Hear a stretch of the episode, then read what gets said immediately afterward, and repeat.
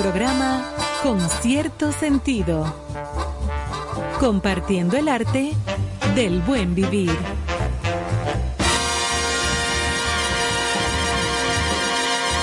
Por estación 97.7.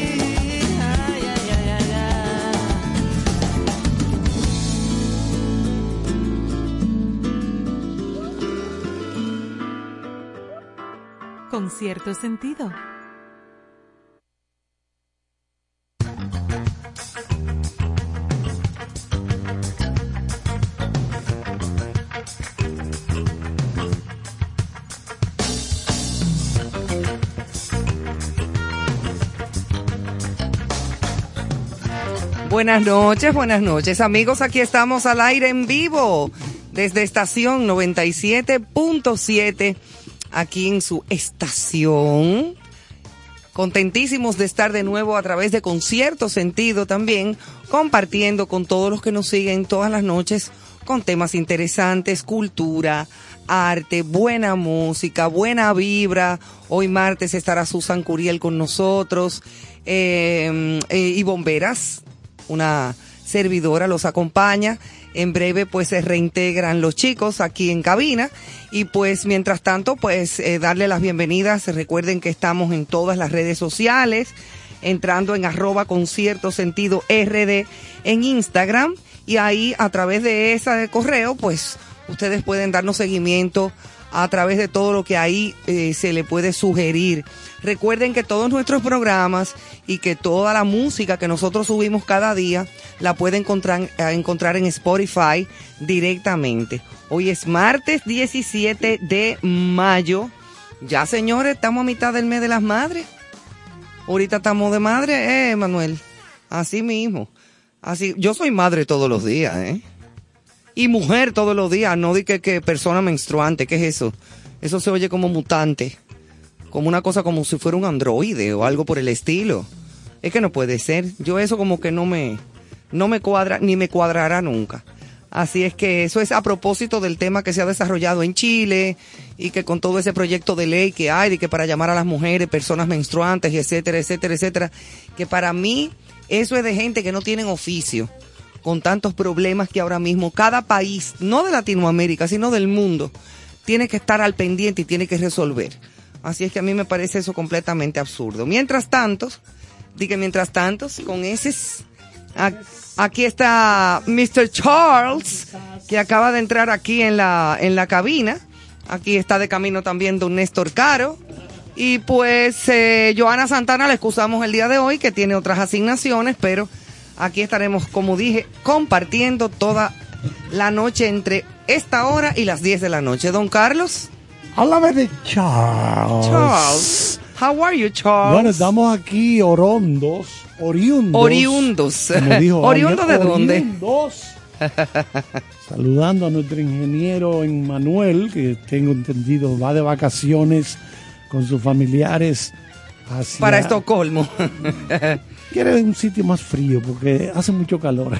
Sí, hace calor. Yo prefiero irme. Por eso te digo que Estocolmo, un sitio. bueno, aunque ahí hay problemas ahora, ¿eh? Lo que es Finlandia, Suecia, ahí se están metiendo en un problema con Putin y Putin ah, tiene como un, pues un pique. están en la OTAN. Sí, están, están en eso. O sea que ahí hay como un piquecito. Pero realmente el problema de aquí, en esta época del año, junio, julio, agosto, septiembre. Octubre, noviembre.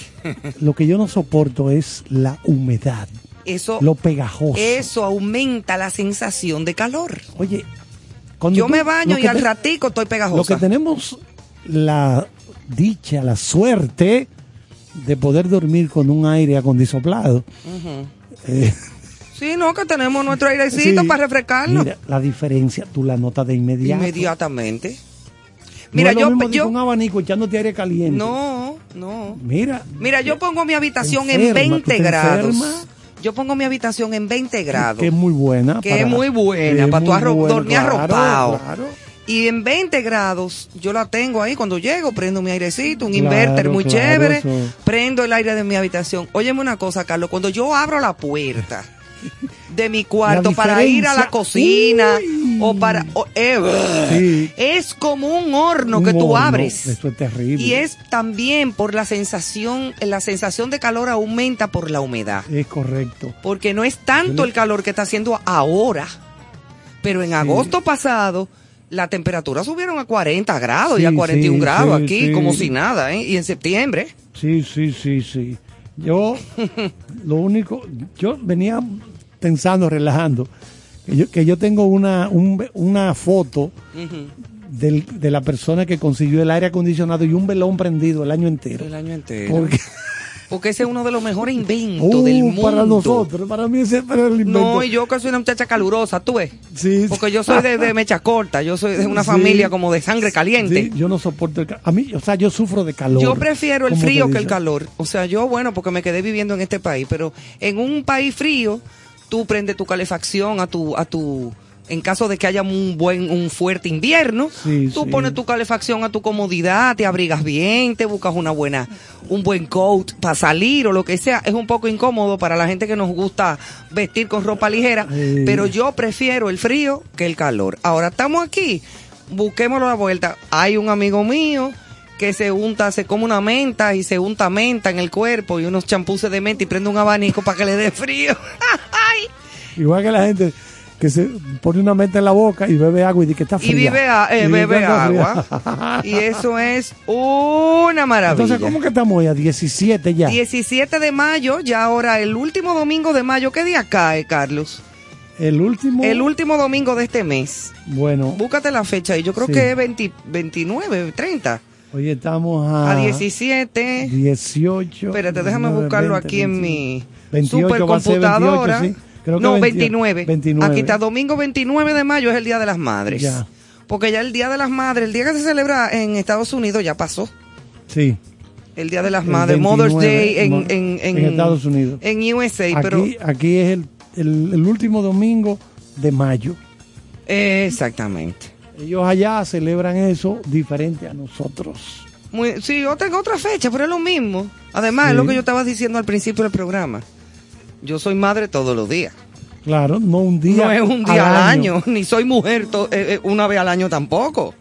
Tú hablaste ya un- de un poquito del Día Mundial del Internet. No, este, no hemos entrado en las efemérides, pero entonces cuéntame tú. Entramos en efemérides ¿Tú sabes de hoy, que- que, son varias, hay muchas. que yo estaba viendo el domingo en Nat Geo, en el canal de televisión de Nat Geo, Nat Geo, yo lo veo mucho. 50 años del Internet. Diantre, ¿eh? ¿Cómo comenzó?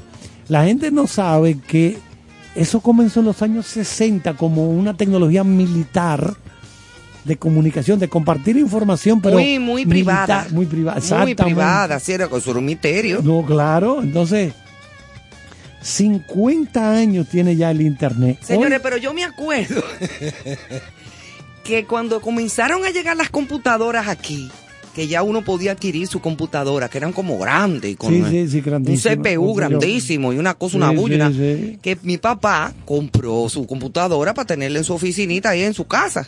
Que él tenía como un, como una bibliotequita, como un estudio, con sus libros y sus cosas, bueno. Y un día, ahí había un muchacho que ayudaba en la limpieza de la casa y de todo, y vio la computadora y se puso a ponerle A la mano a lo loco. Ya tú sabes, mi papá ha llegado y ha dicho, ¿qué es lo que usted está haciendo poniendo de la mano a esa computadora? Usted está loco, carajo. Eso tiene 500 memorias y usted está- nada más tiene so- una sola y mala. Así que quítense de ahí. ¡Qué boche!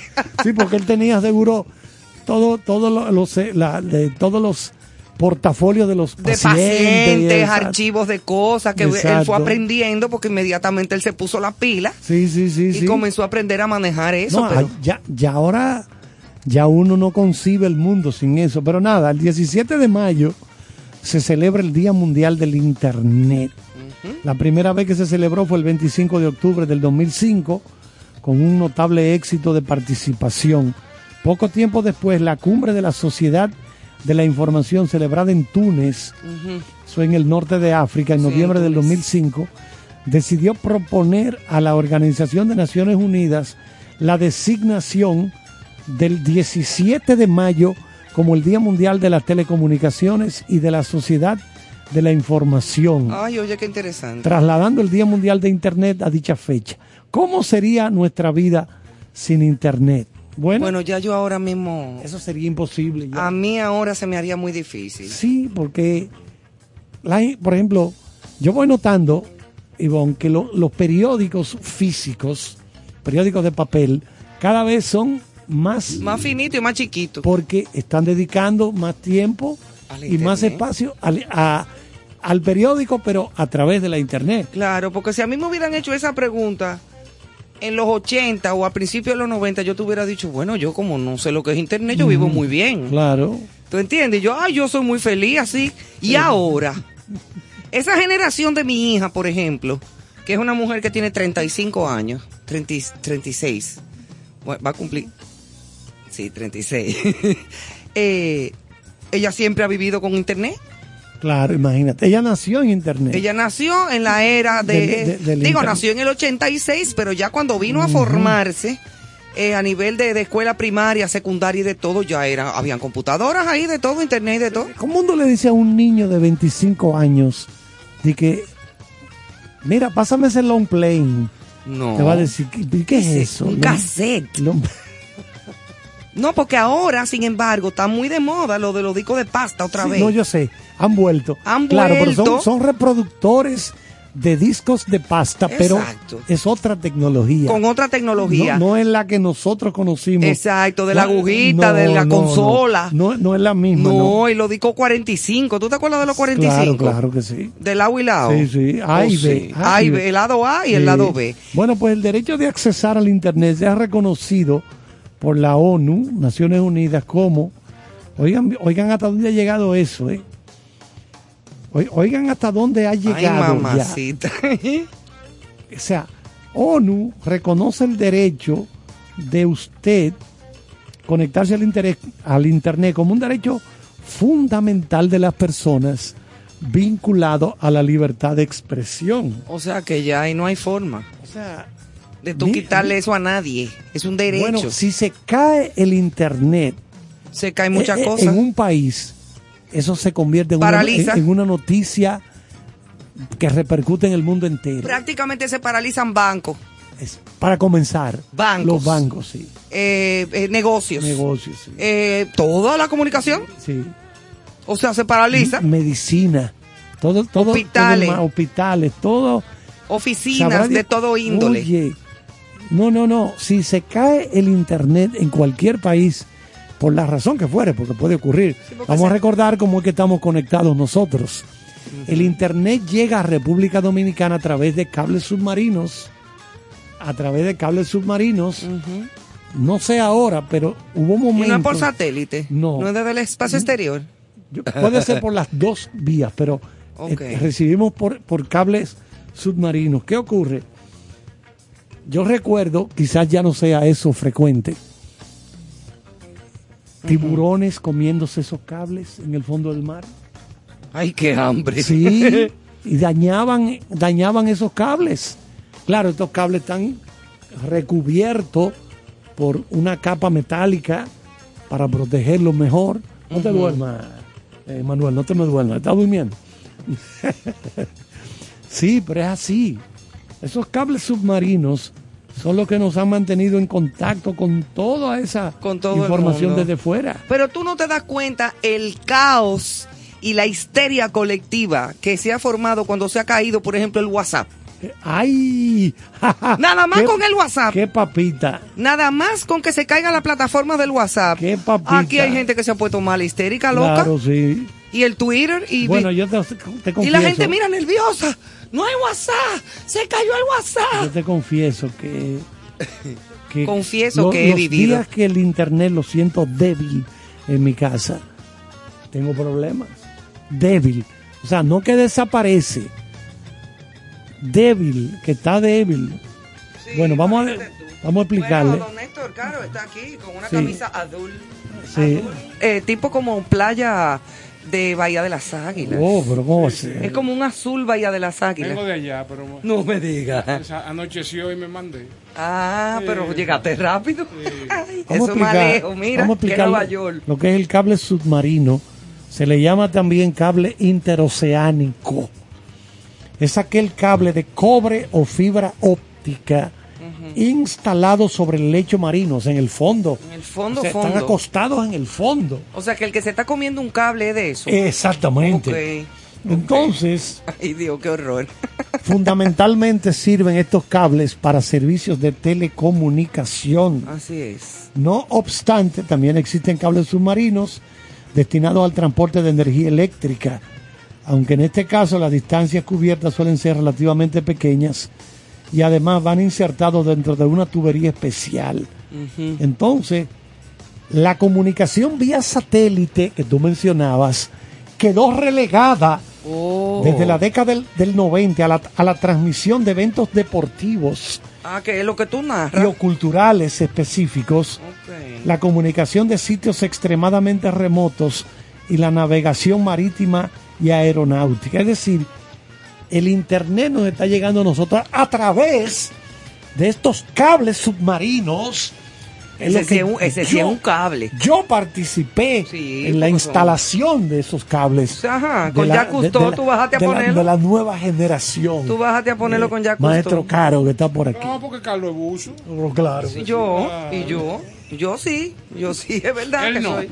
No sé, no lo he visto, pero a mí sí me han visto mucho, Luciano. Señores, hoy es Día Internacional contra la homofobia, la transfobia y la bifobia. Óyeme bien lo que te estoy diciendo. Escuche, pueblo dominicano. El Día Internacional contra la Homofobia, Transfobia y Bifobia se celebra el 17 de mayo de cada, cada año para denunciar la discriminación de la cual son objeto las personas con preferencias sexuales diferentes a las convencionales, como es el caso de homosexuales, transexuales, bisexuales y lesbianas en todo el mundo. La homofobia es el término empleado para expresar el rechazo o discriminación de la cual son víctimas las personas que declaran su preferencia sexual y que discrepa de los gustos que ha impuesto tanto la sociedad como la religión en ese sentido. Por otro lado, la transfobia y la bifobia, que yo no lo había oído eso, se definen como el miedo y la falta de aceptación que tienen algunas personas frente a los transgéneros, los llamados bisexuales. En otras palabras, la- los, transgéneros, los transgéneros no son precisamente bisexuales. Puede haber una persona sin transgénero ni nada que sea Hay un, bisexual. hijo, hay un hijo de, De Wa- Cher. Warren Beatty Ah, de Warren y Annette Beatty. Su esposa, Sí. que creo que nació varón y se transformó en hembra. Sí, eso O sea, se ha visto hace muchos años, los hombres que se, Sí, que sí, se operan. sí, es más difícil una mujer convertirse que- en hombre Sí, que un hombre operarse y convertirse es, en mujer. es muy más difícil. Es mucho más difícil porque, bueno, en fin, para por fines médicos ya y de operaciones, y eso está muy adelantado. Eh, hay personas que salen corriendo desde que ven a una persona que pueda tener determinada preferencia. Quítate, mira, ahí viene un pájaro. Así Ay, es que ay, dicen, no, entonces no. como que creen que eso es una cosa que se le va a pegar Sí, en la sí, piel Es un disparate. y que se contagia. Eso no. Eso es un disparate. Es un disparate. Porque además, déjame decirte una cosa, las personas que tienen si- eh, sus preferencias tienen sus códigos. Ellos saben con quién se ponen y con quién no. De una mirada. A menos que esté, exacto, a menos que sea de una mirada un loco saben. viejo o una loca vieja, que eso los hay también heterosexuales, que son unos frecos. Claro, claro. O una freca, ¿tú entiendes? Eso Sí, no tiene sí. que ver con la, con el- la, eso tiene que ver con que tú tienes tus códigos y la educación. Lo- y los códigos que ellos conocen Sí, y sí, saben sí. cómo manejarse y cómo, cómo, cómo. Eso es así. Eso hay que respetarlo y que, eso sí, que no me metan conmigo. Cada quien en su sitio, claro, porque eh, en tú no faltarle al respeto a nadie, eh, todos somos felices. Lo que estábamos hablando ayer de la tolerancia y de la paz y el respeto a los seres humanos. Yo creo que así sería más, la vida mucho más feliz. Bueno, también día Cuéntate. hoy de las telecomunicaciones, como dijimos anteriormente. Felicidades a la gente de Indotel. Exactamente, se, se celebra, coincide con, con el Día Mundial del Internet. Del internet también. Celebramos el Día Mundial de la Telecomunicación y la Sociedad de la Información con la finalidad de sensibilizar a la comunidad mundial acerca de la utilización de Internet y otras tecnologías de la información y la comunicación orientado a reducir la brecha digital en algunas sociedades y economías del mundo. Muy Porque bien. sabemos que todavía hay lugares en el mundo que no saben lo que es una computadora.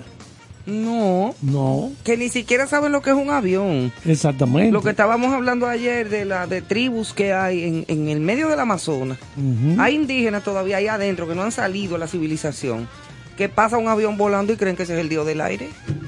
Mire, Caro, háblame de la hipertensión. Hoy es Bueno, día de eso Hoy, también. 17 de mayo, Día Mundial de la Hipertensión Arterial.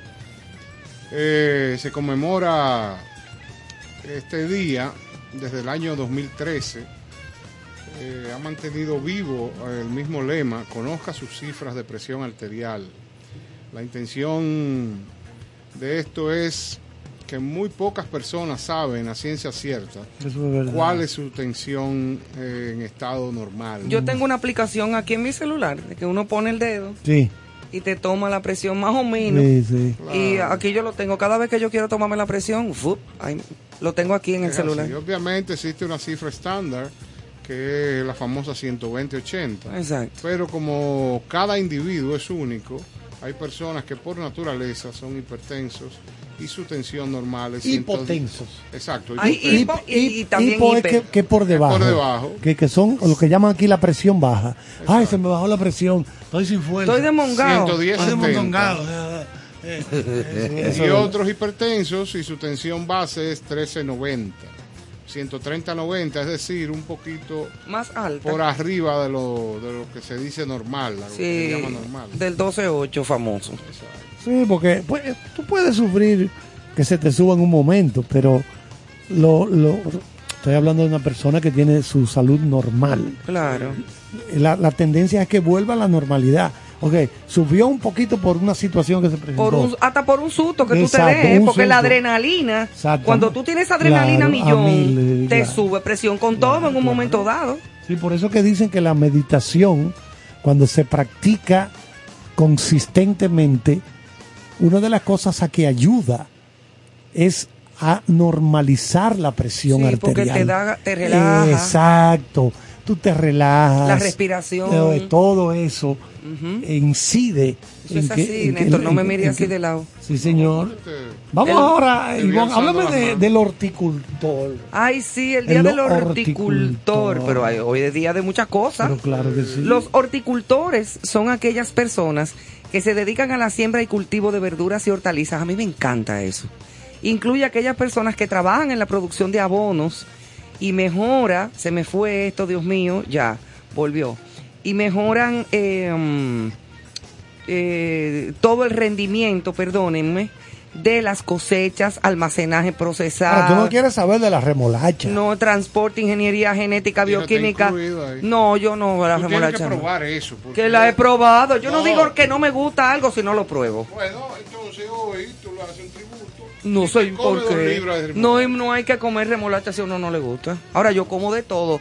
Espinaca, No, brócoli. que eres rara, que tú, tú eres muy piqui. Ajá. Que no come varias cosas. No, señor, yo soy buen No, diente. hambre. Yo lo único que No, no te como es ni remolacha ni molondrón. Imagínate dos, dos frutos que vienen de la naturaleza. Pues cómetelo tú. Que Dios no, yo quiero eh, Cómetelo tú. incentivarte a que tú pruebes No, y señor. disfrutes diariamente de Ah, diariamente. Claro. Pero será para que me Astro, interne. claro, hoy se celebra el día del reciclaje. ¿A usted le gusta eso? Mire, déjeme explicarle. Yo veo en muchos sitios en el país una moda que son varios zafacones con inscripciones particulares Plásticos. que busca eh, Metales. que la gente se eduque Claro. y tenga la Clasifique. Exacto, tenga la facilidad de clasificar sus desechos. Exacto. Entonces me Plásticos, imagino que a eso usted se está refiriendo. Claro, claro. No, y el reciclaje también tiene que ver con, En Japón con tú utilizar cosas que, que pueden eh, eh, que que, pueden tener otro que uso. para una persona puede Sí. ser basura y para ti tú puedes convertirlos y darle uso. Claro, claro. Ah, sí. Por ejemplo, en- estos galones de plástico. De que viene el cloro, por ejemplo, que tú compras un galón de cloro, se acabó el, el- el- el galón de cloro y eso poniéndolo boca abajo y haciéndole un corte arriba y una serie de técnicas que me enseñaron, eso puede ser, por ejemplo, un comedero para aves. Ah, pero bien. O sea, y, y muchísimas cosas que se pueden reciclar y pueden ser de utilidad para gente que vive en el campo, para regar plantas, eh, para muchísimas cosas, o sea, las cosas plásticas de cristal y de todo. La mayoría de los materiales que utilizamos pueden reciclarse. Esto depende de las instituciones y de nosotros mismos. Por ejemplo, el, recicla- el reciclaje de mil kilogramos de papel salva la vida de 17 árboles. Ustedes saben que el papel está hecho de árboles. Sí. Cada vez que yo veo que se bota el papel, están botando un... Bueno, matan- o sea, ya el árbol se murió, Todo obviamente. el, el papel periódico que se usa en Estados Unidos para los periódicos diarios proviene de bosques canadienses donde yo he estado ahí. También talando. Sí, claro que sí. Ay, Dios. Pero son árboles, repito, Se dice taladrando. No. Déjate de cosas. Taladrar es una cosa y talar es otra. Habla con mamá. Claro que sí. Pues sí, bueno, pero una de las cosas buenas que tiene, por ejemplo, el periódico, el diario, cualquiera que sea, cualquier país del mundo, digital, virtual, es que nos ahorramos árboles. No hay que cortar tantos árboles. No, a mí me da pena. Yo creo que lo, Cuando eh, se malgasta el papel. El que se usa aquí, el papel periódico que usamos en República Dominicana viene de Chile, si mal no recuerdo. Y mira, a propósito del papel periódico, el papel periódico tiene muchos usos. Sí, también, sí. El papel periódico para limpiar espejos. Sí, muy bueno. Los espejos te quedan nítidos en una casa y los cristales. Eso limpia muy bien. Para yo limpiar las, Tú lo, la- lo humedece un poco. los ventanales, ventanales de cristal que hay en mi apartamento y mis espejos en mi casa se limpian con un líquido de limpia cristal y con periódico y quedan perfectamente nítidos. Sirven para absorber agua si hay alguna inundación. Sí, sí. Sirve para ponérselo a los animalitos y entrenarlos para que hagan su necesidad de ahí. Sirve para darle un periodicazo al que sea. sí. Tú enrollas un periódico y eso es un golpe muy significativo. Bueno, aquí estoy viendo que una ciudad japonesa le pagará a parejas jóvenes para mudarse cerca de personas mayores. La ciudad de Chiba, en el Gran Tokio, Chiva. Chiba, pero este es Chiba con B larga, Ah, ok. en el Gran Tokio pagará desde el próximo mes hasta 2.319 dólares para atraer población joven y contrarrestar el envejecimiento de sus habitantes. Hay muchos viejitos. Yo recuerdo que vi, Eso en Tokio. sí, uno de esos satélites que Y, va- están- y- y van a aceptar de todos los países. no, no, no, son la misma gente de allá, los mismos japoneses. de los mismos Yo japoneses. recuerdo que yo, re- yo recuerdo que vi un reportaje en Francia. Como ya las cartas físicas, no sé, casi nadie escribe una carta física para que se la envíen. Muy difícil. Muy difícil. Ya no, es eso no existe. Por el internet o un correo electrónico. hasta, un- Bueno, hasta por un WhatsApp. bueno, pues esos carteros de Francia, parte de su trabajo ahora incluye el compartir un- una hora, dos horas, no sé, un tiempo con esas personas ancianas que viven solos. Ah, Jesús. Tú tienes que entrar, visitarlo una o dos veces a la semana Sí, porque y, están muy y solos. pasar un rato con ellos. Eso es parte de tu... Como ya tú casi no estás repartiendo muchas cartas Claro. Tú te pasas como doña. No, ¿cómo está usted, doña fulana? Vamos, a dar un café, un cafecito. Don aquí. Chichi, venga. Exacto, ese, ese tipo de cosas. Ay, Yo sí. me quedé viendo eso. y digo, Eso es mira, bonito porque es verdad que hay muchas ciudades a donde hay muchos ancianos Exacto. y muchos envejecientes, incluso Y en Japón en más. esos en Japón más y tú ves esos parques en la en horas de la tarde o en las mañanas llenos de viejitos echándole Sí, a comidita a- a la a, la- a palomas, a los pajaritos. Sí, sí, sí. Eh, y eso a- eh, es muy tierno y muy bonito, pero también da pena. da mucha pena. Sí, a Japón, mí me rompe el corazón. Japón sigue siendo uno de los países del mundo que tiene la expectativa de vida más Alta.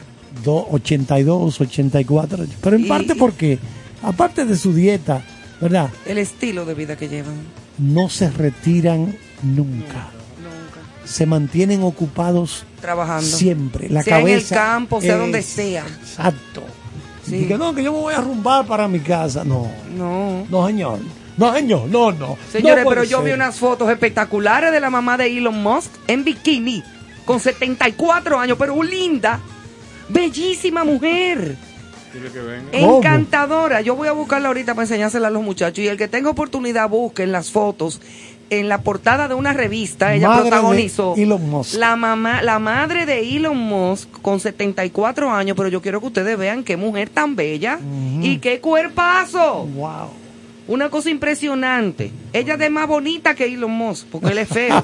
¿Cuándo es rica? Pero eh, claro, no es la más Claro, bonita. tiene que patear los filetes, ver ¿qué si él no le da sus dos pesos. Eh, se hace todo su proceso. Dos con Claro. quince le pasa a Eh, él, a, a mamá. Mm. y viene un tipo y le da unos masajes, Sí, sí, y. Dime. unos ejercicios. No, y además, no, pero se ve, se ve que genéticamente, físicamente esa mujer eh, eh, eh, es de buena cepa. unos genes. es de buena cepa, olvídate.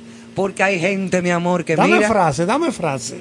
La frase de hoy, espérate que no hemos llegado a la frase de hoy, todavía, Todavía. falta mucho. Vamos a poner una musiquita, musiquita. Sí, tenemos rato ya en esto. Sí, No, pero, pero ahora es que falta mambo, querido. Vámonos con música y venimos ahora.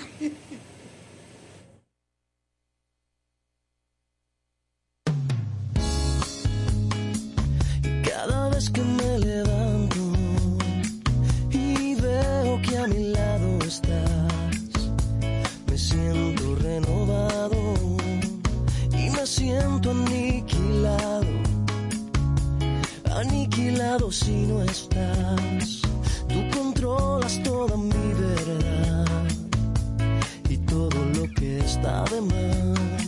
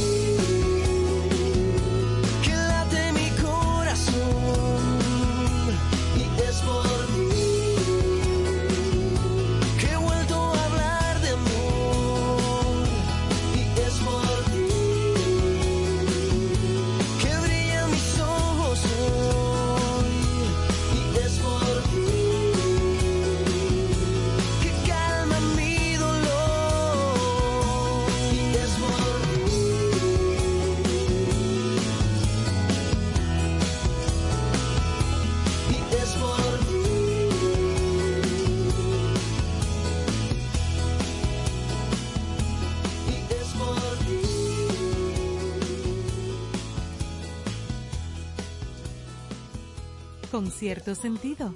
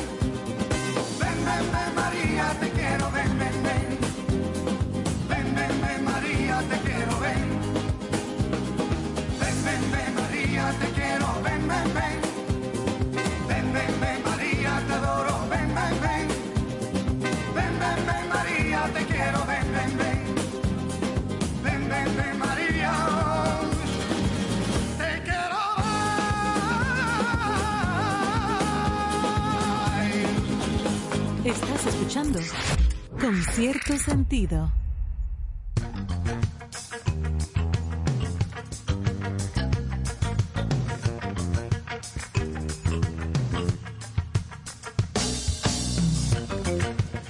Señores, aquí estamos de vuelta en concierto sentido. Ustedes saben que un día como hoy también, en 1978, se encuentra el ataúd del actor británico Charlie Chaplin Sí, en robaron. En Suiza, lo robaron. tras haber sido profanado de su tumba días antes. Sí, señor. Se pensó que se, ¿Y había- que se habían robado qué? para pedir un rescate.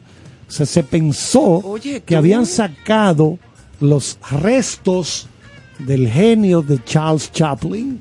¿Y, en- y en qué año murió Charles? A Chaplin se le fue la luz en... Eh, No, aquí no, no lo tengo a mano, eh, que día se le fue la luz, pero fue en- el 78. Vaya, fue por ahí, sí. Pero fue más o menos en los 70, Sí, sí. sí, claro. Porque en el 78 encontraron el ataúd en Suiza tras Va- haber sido profanado de su tumba días antes. O sea, Vacío, que él había sido. No, no, no, sé. no, no, apareció, Usted va a tener que llamarlo aparecieron los restos, Los restos de fueron Chaplin. recuperados. Ese sí era un genio. Bueno, ese era un monstruo. sí. Ese era un genio sí de la monstruo. actuación, de los movimientos, de, de él era un, un genio, ¿tú sabes de qué? De lo que era transmitir el- ese lenguaje corporal, porque era película muda. Un mimo, sí. Y ese lenguaje corporal y esos gestos Sí, de los sí, rostros sí, de. Chaplin, eso no tiene Él madre. no pudo adaptarse al cine sonoro. No. Cuando llegó el sonoro. El sonoro matancero. Sí, No. 1928, 1927-28. Él hizo algunas películas habladas, pero no fue lo mismo ya. No, no, no, no, no, no, no, porque su magistral Claro, actuación era ese, esa, es como él transmitía con su rostro El único y que con yo, su cuerpo. el único que yo podría no igualarlo, porque no podríamos igualarlo, No, no, no. pero que sí lo podríamos poner como figura importante también de eso que él hacía, es Buster Keaton. Ah. Buster Keaton, cara de tabla, como le decían a, a Buster Keaton, que también era otro genio de, de transmitir con el cuerpo, con la cara, los Con gestos. todo el lenguaje corporal. Oye, que es una cosa impresionante. que- Y ahí no habían, ahí no había truco, Nada, nada. ni de Había que- que, que- fajarse nada. con lo que Apareciera. la era, lo que apareciera. era la- el verdadero arte. Exactamente. A ti Chaplin te hacía llorar y te hacía reír con su rostro, Expresión. con su rostro. Era increíble. Señores, Ah. saluda a Julio Sosa, que está siempre en sintonía Julio y nos Sosa, manda. es un Julio monstruo. Sosa, hay que, hay que hacerle Información. un regalo a Tú Julio. sabes que Julio Sosa en esta época del año, el verano nuestro, eh, trabaja mucho Ah. porque hay que dar, sí. Mantenimiento. Ay, ahora que él pica. Oh, mi hermano. Es tremendo. Julio, comenzaste no, a picar bien. Claro, porque ya la temperatura. Te esperamos por aquí. La temperatura comienza aumentar. Pero yo creo que Julio, eh, eh, el fuerte de él es el tema industrial. Sí, sí, sí, claro. son aires industriales. y Pero hasta eso hay que darle mantenimiento. Por supuesto. Pero- pero o sea que claro como que sí. quiera. Tú sabes Bueno. que Julio le estamos consiguiendo un contrato. July Sousa. a Yulai le estamos consiguiendo un contrato porque pronto tendremos un estadio de béisbol techado No me y digas. el sistema de, de aire acondisoplado Ajá, a un buche de agua, Sí. al favor, ven. A un buchito. va a ser Va a qué ser que- pequeño es el, el aire el sistema de, de, de climatizar un estadio qué, qué pequeño es ese sistema No, Eh, ese claro. sistema tiene que ser de 12 mil BTU. Ajá, Ah. pero eso es lo que tiene mi habitación. Exacto, 12,000. sí, no, porque eso se replica. Tú lo pones, lo que tiene que perder los 15 días antes del juego. Me- no, un mes. Si es de 12 mil. Muchachos. Señores, la empresaria Kim Kardashian Ay, mamá, sí. es la portada de la revista Sport Illustrated, cuyas fotografías se realizaron en la reserva. Mira la foto de la niña. Mira la foto. a ver si Yo le voy a hacer un llamado a los siguientes individuos. Mm. Al ministro de Turismo, Ajá. al ministro de Medio Ambiente, Ajá. Eh, a la ministra de Cultura también, por favor, que aquí están pasando muchas cosas y la Dirección General de Cine, un llamado que hago, que yo no estoy participando. Esa muchacha Kardashian necesita obligatoriamente cuando vuelva al país una seguridad eficiente Claro. que le permita mantener la integridad de, eh, de su persona durante todo Toda su su estadía. estadía, claro. Entonces llámeme que yo de manera de manera gratuita yo me acerco y le doy ese servicio. A ella. A e- no, claro, no. A ella personal. Ella Oh. estaba en la Reserva Ecológica Ojos Indígenas de Punta Cana, al que ella definió como uno de sus lugares favoritos del mundo en Teritiningo. Ah, Volvimos a uno de mis lugares favoritos en el mundo, dijo ella. mira. Ay, Dios. República Dominicana. Es- eh, ella escribió eso en Lo el Twitter. tiene Se- todo. Señores, nosotros estamos de moda. Y Kim Kardashian lo tiene todo. También ella es muy linda, una mujer voluptuosa y muy atractiva. Eh, la estrella estadounidense viajó en enero de este año a realizar esa portada y según explicó ha sido muy difícil mantenerlo en secreto. Mira, yo que estaba aquí en enero y no hice muchas cosas. Ya. Bueno, por Exacto. ahí, por Pero esa tú estabas zona, aquí trabajando, tú Por- te hubieras desaparecido del programa. pero ¿eh? por la Claro. zona de, por la zona de Miches, esa zona por ahí, figuras como Brad Pitt, el mismo Mark Wahlberg, Y todo eso. toda esa gente están comprando propiedades Eso masculino, ahí. y te lo dejo a ti, tú quieres atenderlo. Esa- yo no gente-. Ya Brad Pitt está medio explotado. Sí, ¿eh? pero no importa, son Oye, figuras importantes a nivel mundial y, y sirven de promoción Turística. a este platanal Ah. sin luz que se llama República verdad, Dominicana. es verdad. Es decir, esa gente están enamoradas de esa De- región. de este ahí, paisito. sí, sí, sí, Señores, sí, no, de verdad, les gusta mucho. Y no solamente esa área del, de la- del país, sino muchas otras más. Sí, sí, sí, eso es, eso es muy, pero muy importante, porque son embajadores que no nos cuestan nada, E itinerantes. no nos cuestan un centavo. Claro. Y donde quiera que Cálmate, llegan, dice- Carlos, por favor. Y respira. Señores, McDonald's abandona sus ventas en suelo ruso después de 30 años. Para muchos fue el símbolo por antonomasia del fin de la Guerra Fría. Y en 1990, en la célebre plaza Pushkin de Moscú, miles de rusos hacían filas por horas Se para probar por primera vez los sabores del capitalismo. Se fueron porque la guerra está caliente. Las hamburguesas y las papas fritas de McDonald's. Qué pena por los muchachos que se comían sus hamburguesas van a tener que comerse otra vez. ¿Qué? ¿Qué es lo que se come? ¿Cuál es la Papa, comida? papa. Sí, pero aparte de papa. la papa aquí se come papa también. A mí no me hable de papa. Papa, pero papa aquí se come papa. En toda parte en España se come papa. Remolacha. Las patatas. La remolacha. Anda en Rusia son locos con la remolacha. Es verdad. Oh, pero bueno, acá. No, no, no. ¿Y de carnes qué se come no, allá? en No, de todo, chivo, chicharrón. Un chivo liniero que tú le llevaste allá. Oh. Bueno, sería bueno llevarle a, a esa cruz un día 10 libras de chicharrón Sí, de sí. Villamella ¿Y acabado tú de crees hacer. que no le va a gustar?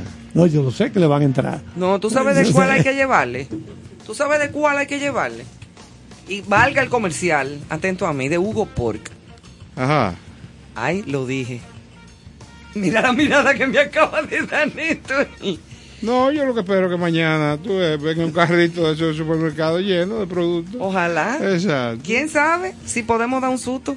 Sí, tú sabes que el otro día, sí, en mi casa se degustó ese chicharrón. eh, el primo de, de Hugo, el ¿Qué loco con parte? ese chicharrón. Maestro Caro, ¿en qué otra parte del mundo se prepara el chicharrón como aquí?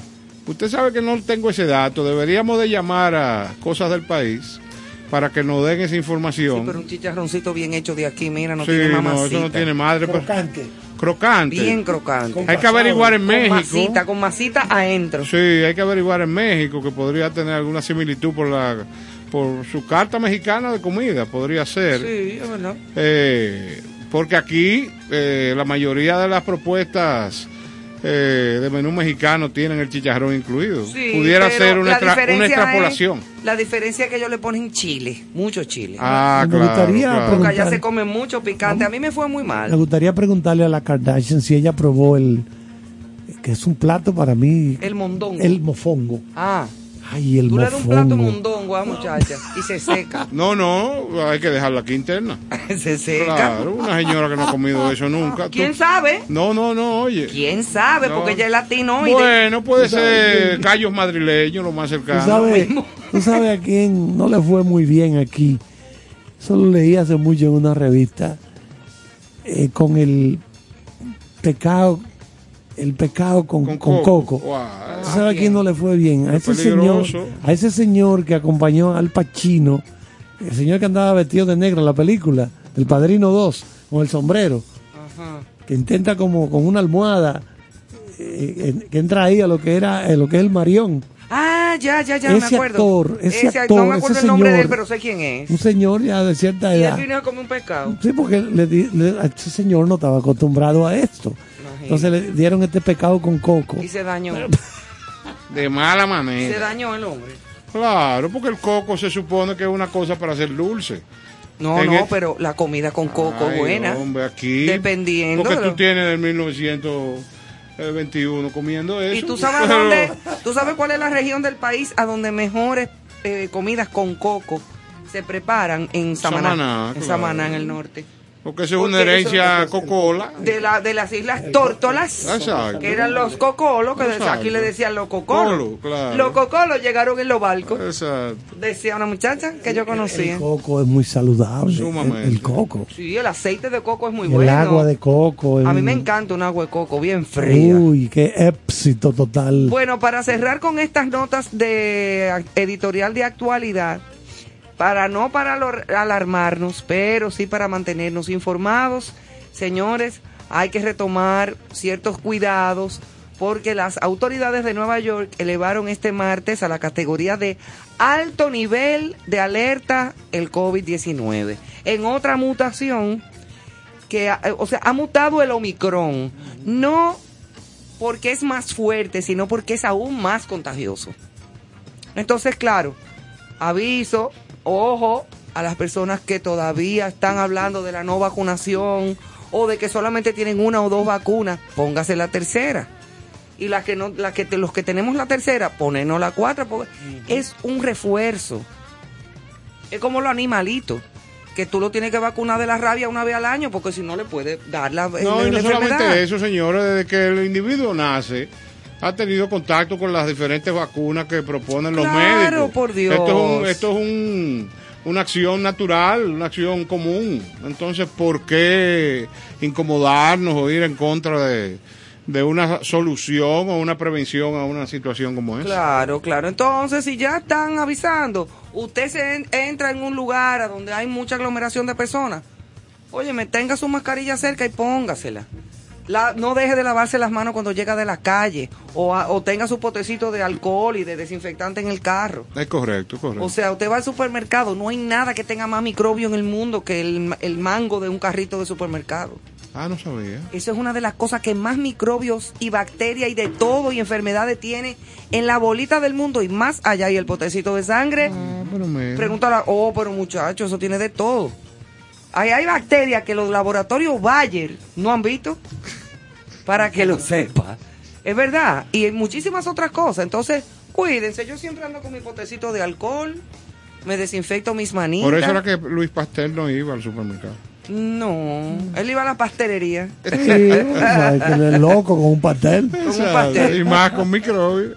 Bueno, pues nos vamos entonces hoy con la frase que tenemos pautada, que reza de la siguiente manera. Si la razón te impulsa, deja que la razón entonces te sujete las riendas. Oye bien, ¿Cómo? si la razón te impulsa, deja que la misma razón entonces te sujete las riendas. Muy bien. Franklin. Excelente. Buena esa. Pero buena, buena. Muy buena, muy buena frase de hoy. Y luego de la frase, como de costumbre, pues damos la bienvenida a don Néstor por los senderos del ámbar, con sus escritos eh, muy bonitos para cada noche compartirlo con nosotros. Gracias, gracias por, por esto. Usted sabe que el de hoy se titula Quiero ser feliz. ¿Cómo? Ahí está yo. Exacto. En el tránsito de la vida, ¿cuánto hemos escuchado esta exclamación? pero el infinito debe de estar lleno de ruegos de los que no se hacen en voz alta, sino con la conexión del alma y el universo, ese quiero ser feliz. Hasta que no te des cuenta que la alegría de vivir está en tu interior y que todo lo que nos rodea es accesorio que aligera el vuelo, pero no lo determina, seguirás buscando algo que vino incluido.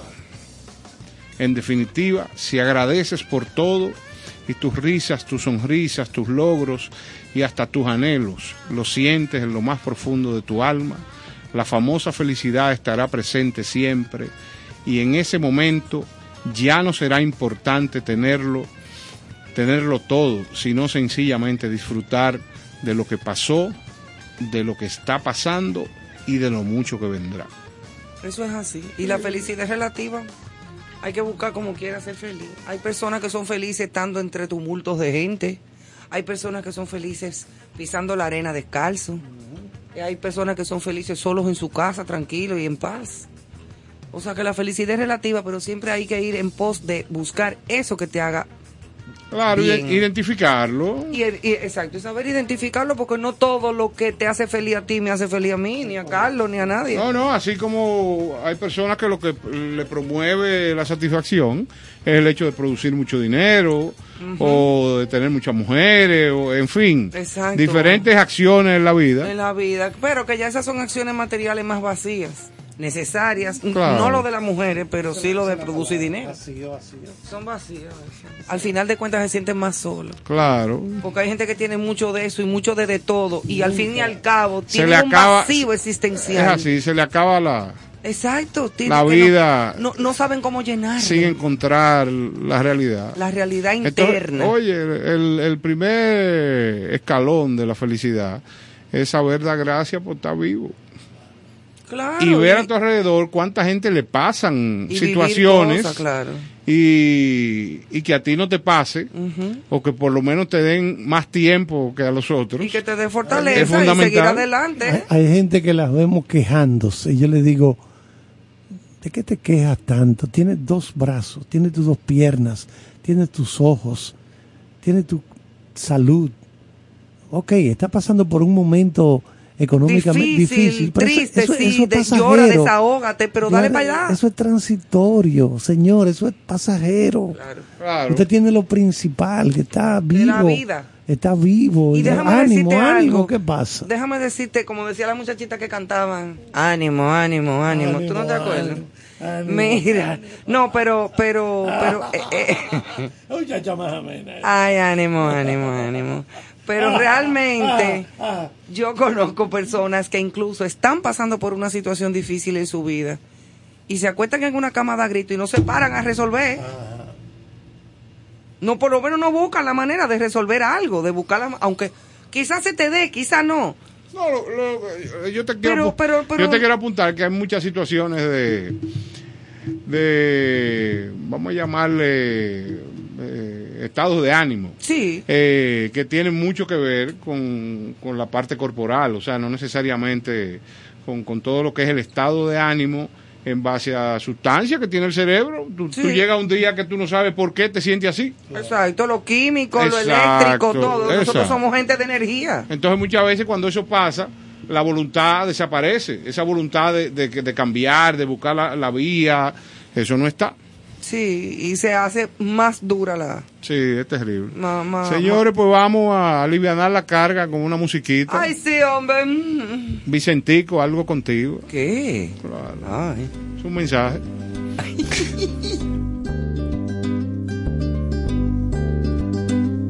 Hace falta que te diga que me muero por tener algo contigo.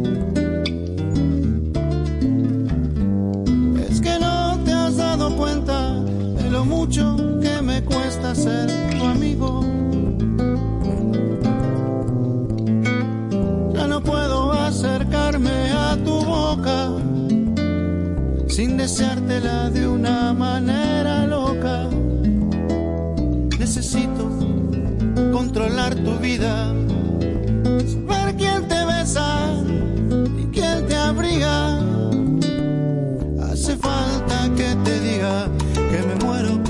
algo contigo. Es que no te has dado cuenta de lo mucho que me cuesta ser tu amigo. Ya no puedo continuar espiando día y noche tu llegar adivinando. Ya no sé con qué inocente excusa pasar por tu casa. Oh, oh, ya me quedan tan pocos caminos y aunque pueda parecerte un desatino, no quisiera yo morirme sin tener algo contigo. Hace falta que te diga que me muero por tener algo contigo.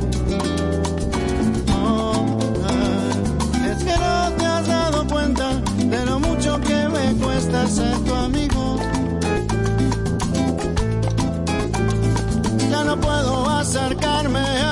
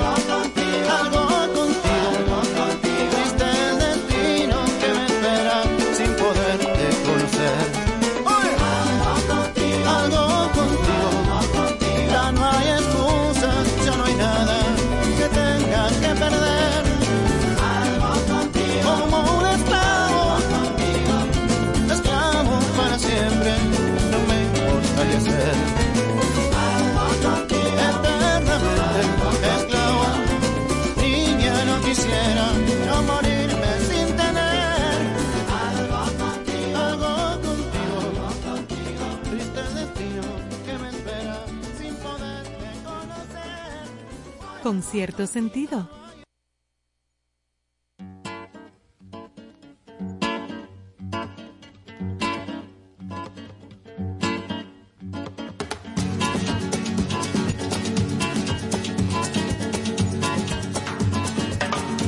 Ese amor llega así, esta manera, no tiene la culpa. Caballo le dan porque muy despreciado, por eso no te perdono llorar. Ese amor llega así, esta manera, no tiene la culpa. Amor de compra amor del el pasado. Ven, ven, ven, ven,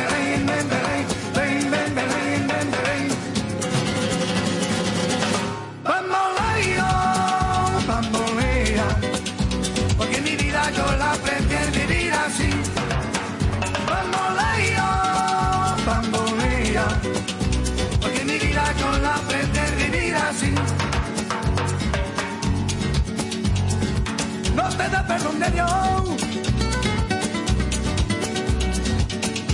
Tú eres mi vida, la fortuna del destino. El destino te desaparado. Lo mismo ya callé, lo mismo soy yo. No te encuentro lavando. Eres posible, no te encuentro de verdad.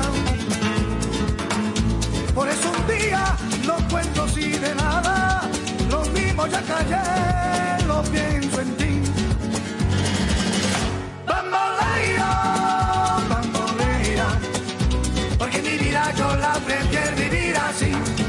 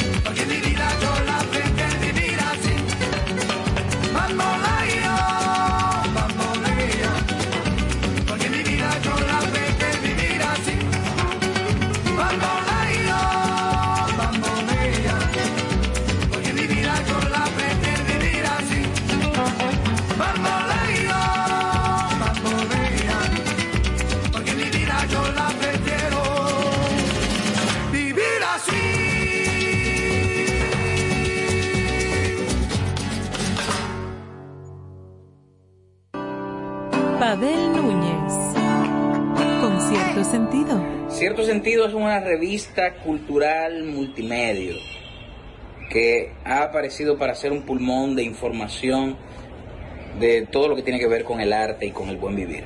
Así que, ya saben, manténganse en contacto con cierto sentido. Por estación 97.7. Sergio Vargas. Con cierto sentido. Este primero de noviembre, de lunes a viernes, comienza una nueva propuesta de radio. Se llama Con cierto sentido. Yo apuesto a ella. Ahí estaré.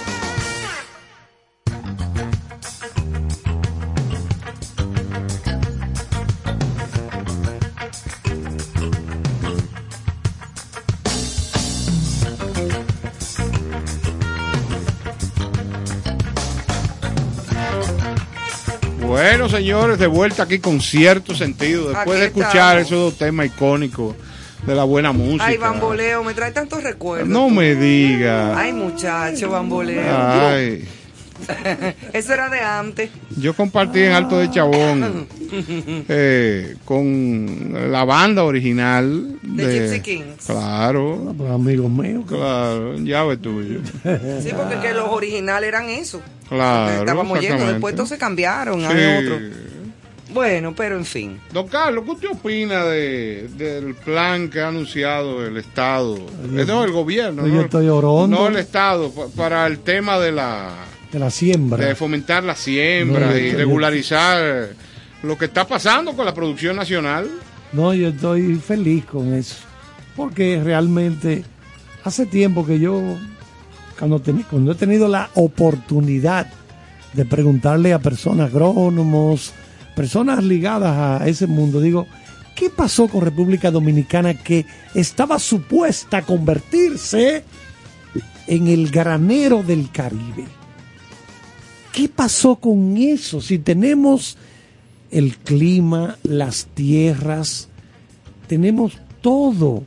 O sea, ¿qué, qué es lo que ha pasado? Nosotros tenemos una tierra bendita. ¿eh? Exactamente. Es una tierra bendita por Dios. Sí, es- esa es la palabra. Bendita. Esa es la palabra. Sí, porque no en todos los países se da tantas cosas como tenemos aquí en nuestro país. Tenemos frutas, vegetales de toda índole, Bueno, tubérculos. yo no, estoy, yo no estoy diciendo que no se haya hecho. Por ejemplo, en el año 2021, Agricultura preparó 190 mil tareas de tierra para una siembra masiva de habichuela.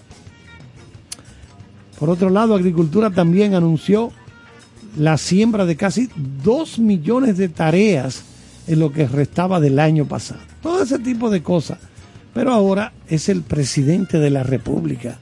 Como que ante la situación que se está presentando con la guerra esta en Europa, Sí, por que sabemos que hay muchos problemas. Se ha hablado incluso de que en Haití podrían más de 4 millones de personas sufrir hambrunas. Hambrunas. Y señores, ese hambre es una cosa y hambruna es otra, ¿eh? Sí, porque usted puede pasar un hambre de un par de días, sí, pero, pero, cuando una hay hambruna, es cuando tú no tienes nada que comer por mucho Adiós, pero tiempo. Hemos visto lo que ha ocurrido en África. Adiós, cara.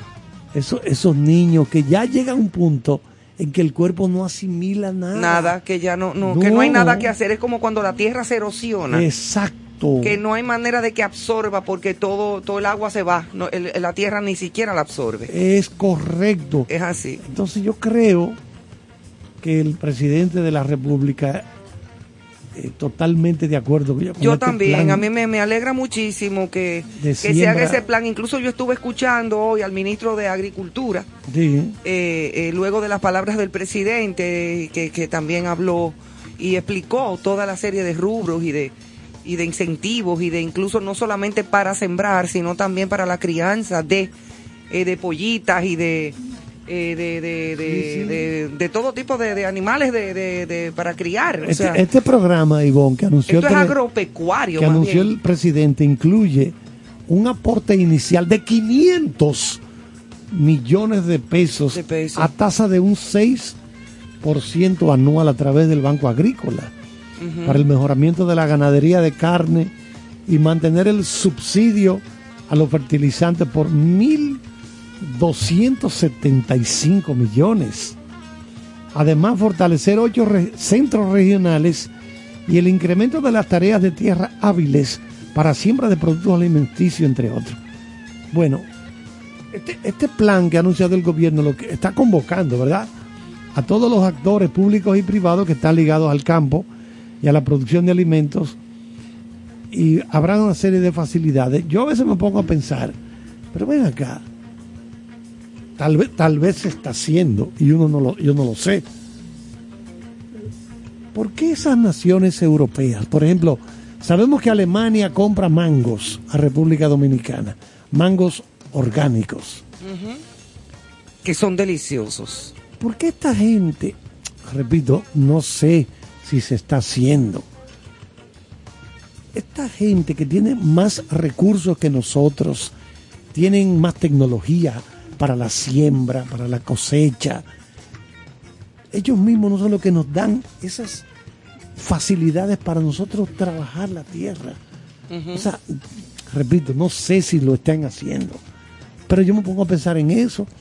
Si ya tenemos ese mercado seguro que nos va a comprar los alimentos, los- las frutas, los vegetales que se producen y tenemos tenemos tanta tierra que no a la que no le estamos sacando provecho, porque eso es lo que está pasando. en Que el podemos país. llenarla de cabo a rabo de, de todo. y convertirnos en lo que siempre hemos soñado, el granero del Caribe. del Caribe. O sea, el y país- yo creo que con estos nuevos incentivos eh, eh, podría lograrse eh, mucho.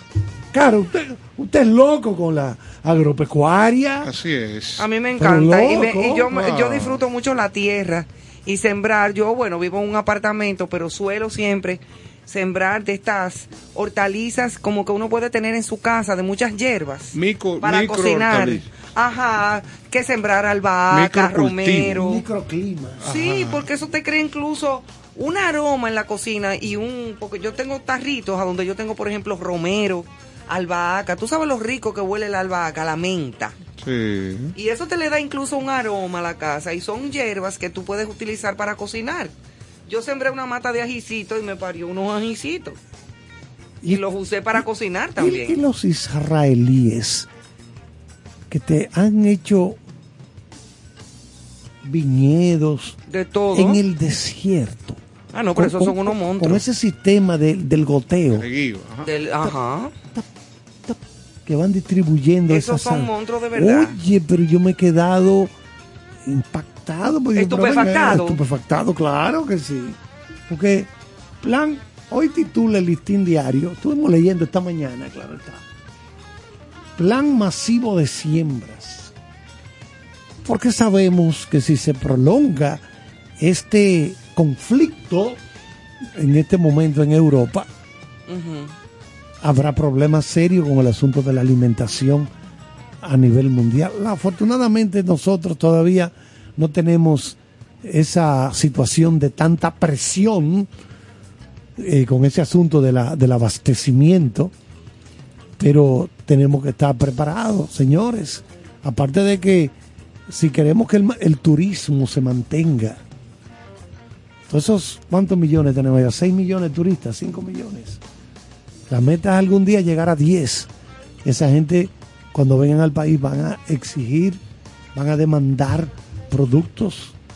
Que por cierto, hoy me preguntó alguien ahí que los países que, que más turismo reciben en el mundo, le digo, no, pero Francia sigue siendo la...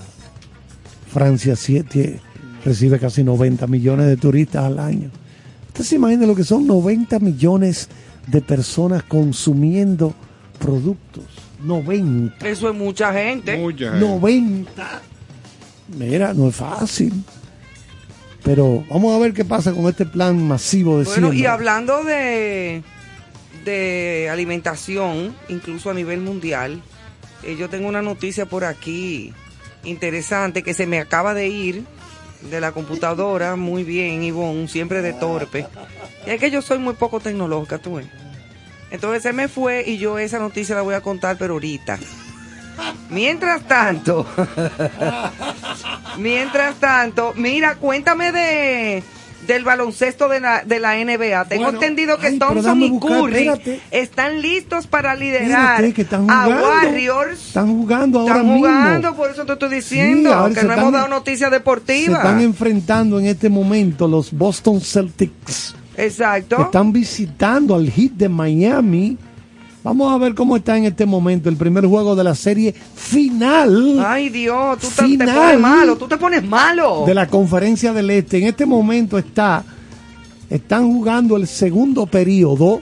Boston le está ganando 32 a 28 a Miami. Y entonces, El dominicano Al Horford, Horford, eh, no está jugando. y Marcus Smart, ellos dos no están jugando ¿Y por qué? esta noche. Están malos. Ay, muchacha. Marcus Smart cayó y se dio ano- allá en el tabloncillo, en Ay, el hueso de la en el huesito de la contentura, eso sí duele. Y parece que no Se sabemos privó. la situación de, Y, y de, Horford, de Horford. No sé si es que está, tiene, está en el protocolo de COVID o algo. No. Míralo aquí. Celtics sin Horford y sin Marcus Smart. Ay, Para el, exactamente. Al Horford está en el protocolo de salud y seguridad.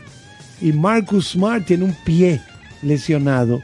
No estuvieron disponibles para el juego de esta noche, que es Pero el ¿por qué? ¿Qué quiere decir protocolo de salud y seguridad? Eso es lo que estamos averiguando, si es que tiene No algo de tienen un COVID. protocolo cuando hay un jugador que presenta está un caso de. COVID, no. El caso de COVID. Oiga, Ah. oiga el caso Tiene de... COVID-19. Oye lo que pasa. Ah, porque él tiene COVID. La- Hoy vamos a se detectó. vamos a decir, Anda. La ausencia de Horford se produce como una sorpresa total, sin ningún indicativo de ningún problema con el veterano delantero o forward, hasta que el equipo anunció que él había entrado a, a los protocolos. El dirigente desde los Celtics, Ime Udoka, dijo que inicialmente el estatus de... Supieron de hoy a las 5 de la tarde, cerca de las 5 de la tarde de hoy, pero no dijo si Horford había dado positivo. Todavía Ah, no. Todavía. Vamos a tener que una esperar. Ay, yo espero que no, Una para que no le. Este es que no le caliente, pegue eso a caliente. Amelia Vega y a los niños. Caliente, No, caliente. porque la a gente tiene que, que tener ocho casas, entonces No, él se yo va para sé, una pero casa. como el, el colega periodista Adrian Con esos niños pequeños. De la cadena ESPN nos acaba de enviar a nosotros aquí, claro está, que los Celtics se están preparando para jugar sin Horford por lo menos los primeros dos partidos. Pero es un golpe, mira, al esternón, ¿eh? Por ejemplo, juegan hoy, descansan mañana miércoles y vuelven el jueves en la noche allá en Miami para el segundo juego de esta serie final. Bueno, pues de la ojalá que no sea porque está Este. positivo, esperemos que sea una gripecita. Porque por algo están diciéndolo, porque seguro que tuvo algunos síntomas de algún malestar. Exactamente. Obviamente, lo que tenemos que saber Yo lo si que- sí o si no. Yo lo que sí sé es que el esfuerzo que hicieron, jugaron los siete juegos, ¿eh? Sí. los siete partidos de la etapa anterior contra un rival poderoso como los Milwaukee Bucks sí. y tuvieron que dejar el pellejo en el terreno. Pero ahí ¿por en qué el tabloncillo. pellejo, Carlos? Porque es que no hay que Eso es un despellejarse. decir. Son, son Que exclamaciones. son exclamaciones deportivas. para que el tiene. público vibre Dejar y el- se integre el ¿Ah, a la pasión deportiva. Exacto, entonces. El público pero vamos vibra. A estar, vamos a estar hasta que terminemos hoy. Vamos a estar dándole un vistazo a cómo va la pizarra en este momento. A Carlos nada más hay que hablarle de deporte De- y se pone malo, le da una cosa, ya tiene sudores fríos, volteó No, los ojos. Yo no sé por qué que él se pone malo. que prefiero el plan masivo de siembra porque tiene que ver con la maca. La Macá. Ay, Dios mío, mira, Macá. Vámonos con la música. Sí, en breve estará Susan Curiel, como cada martes, con nosotros y su segmento de buena vibra. Vivo imaginándote, solo imaginándote, pero el amor se escapa aunque yo te mienta. Yo estaba buscándote, sola aquí esperándote y tú mirándome sin hablar y yo hablándote sin mirar. Y tú no sé lo que estás sintiendo, pero yo me estoy muriendo. Aguanto más bailar contigo y perdernos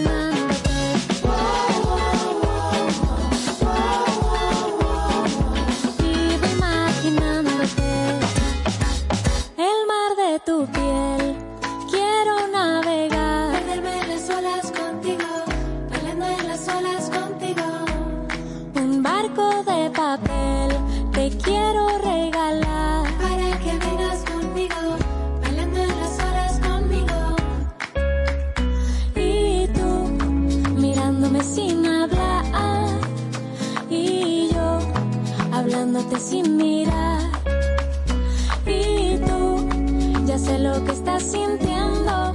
Ya sabes que estoy muriendo.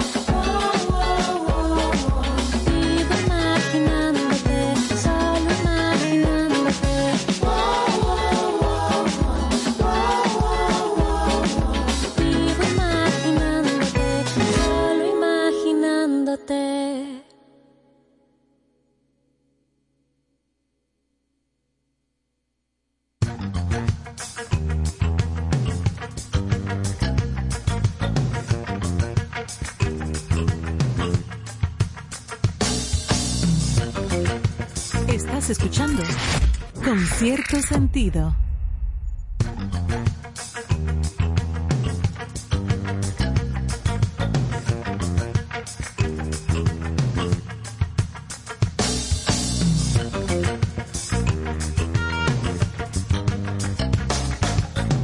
Bueno, señores, aquí estamos de nuevo con cierto sentido. No, señor.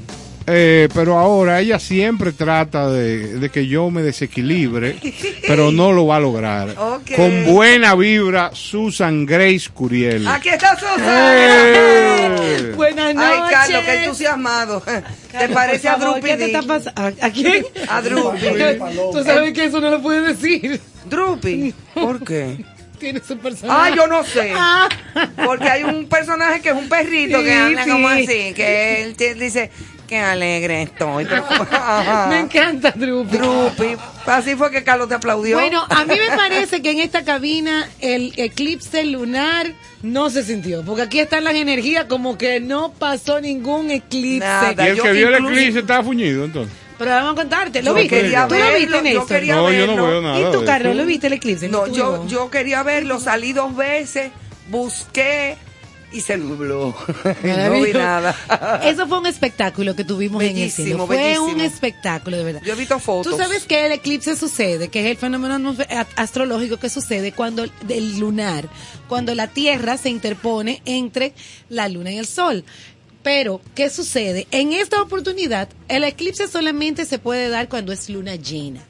Sí. Pero en esta oportunidad sucedió que también era una luna ensangrentada. Ay, mi madre. O sea, era una luna Que le dicen ensangrentada por porque, el color, por el color. porque toma un toma un, to- un tono rojizo Como rojizo, como por la medio- ausencia medio del sol exactamente Sí, Un llamado a la fiscalía. que la luna estaba no, ensangrentada. le dicen ensangrentada, pero es por esa por ese razón. color rojizo, exactamente. Mira, la- lo, lo interesante es cómo ha evolucionado el tiempo y cómo ya podemos ver este fenómeno y disfrutarlo. Un fenómeno que fue el, el- la razón de muchas catarsis en civiliz- en civilizaciones Y anteriores. miedos y pánicos y, gente que se mataba sí. porque pensaba que ese era el final ya. Correctamente. De hecho, mira, para los celtas era eh, lo que decían era que los lobos se empoderaban de la luna y que en ese en ese momento de eclipse, cuando esa luna se ensangrentaba, podían salir todos los hombres lobos. Oye. De hecho, en la actualidad Ay, yo conozco a varios. es así, correcto. En la actualidad sí. es así.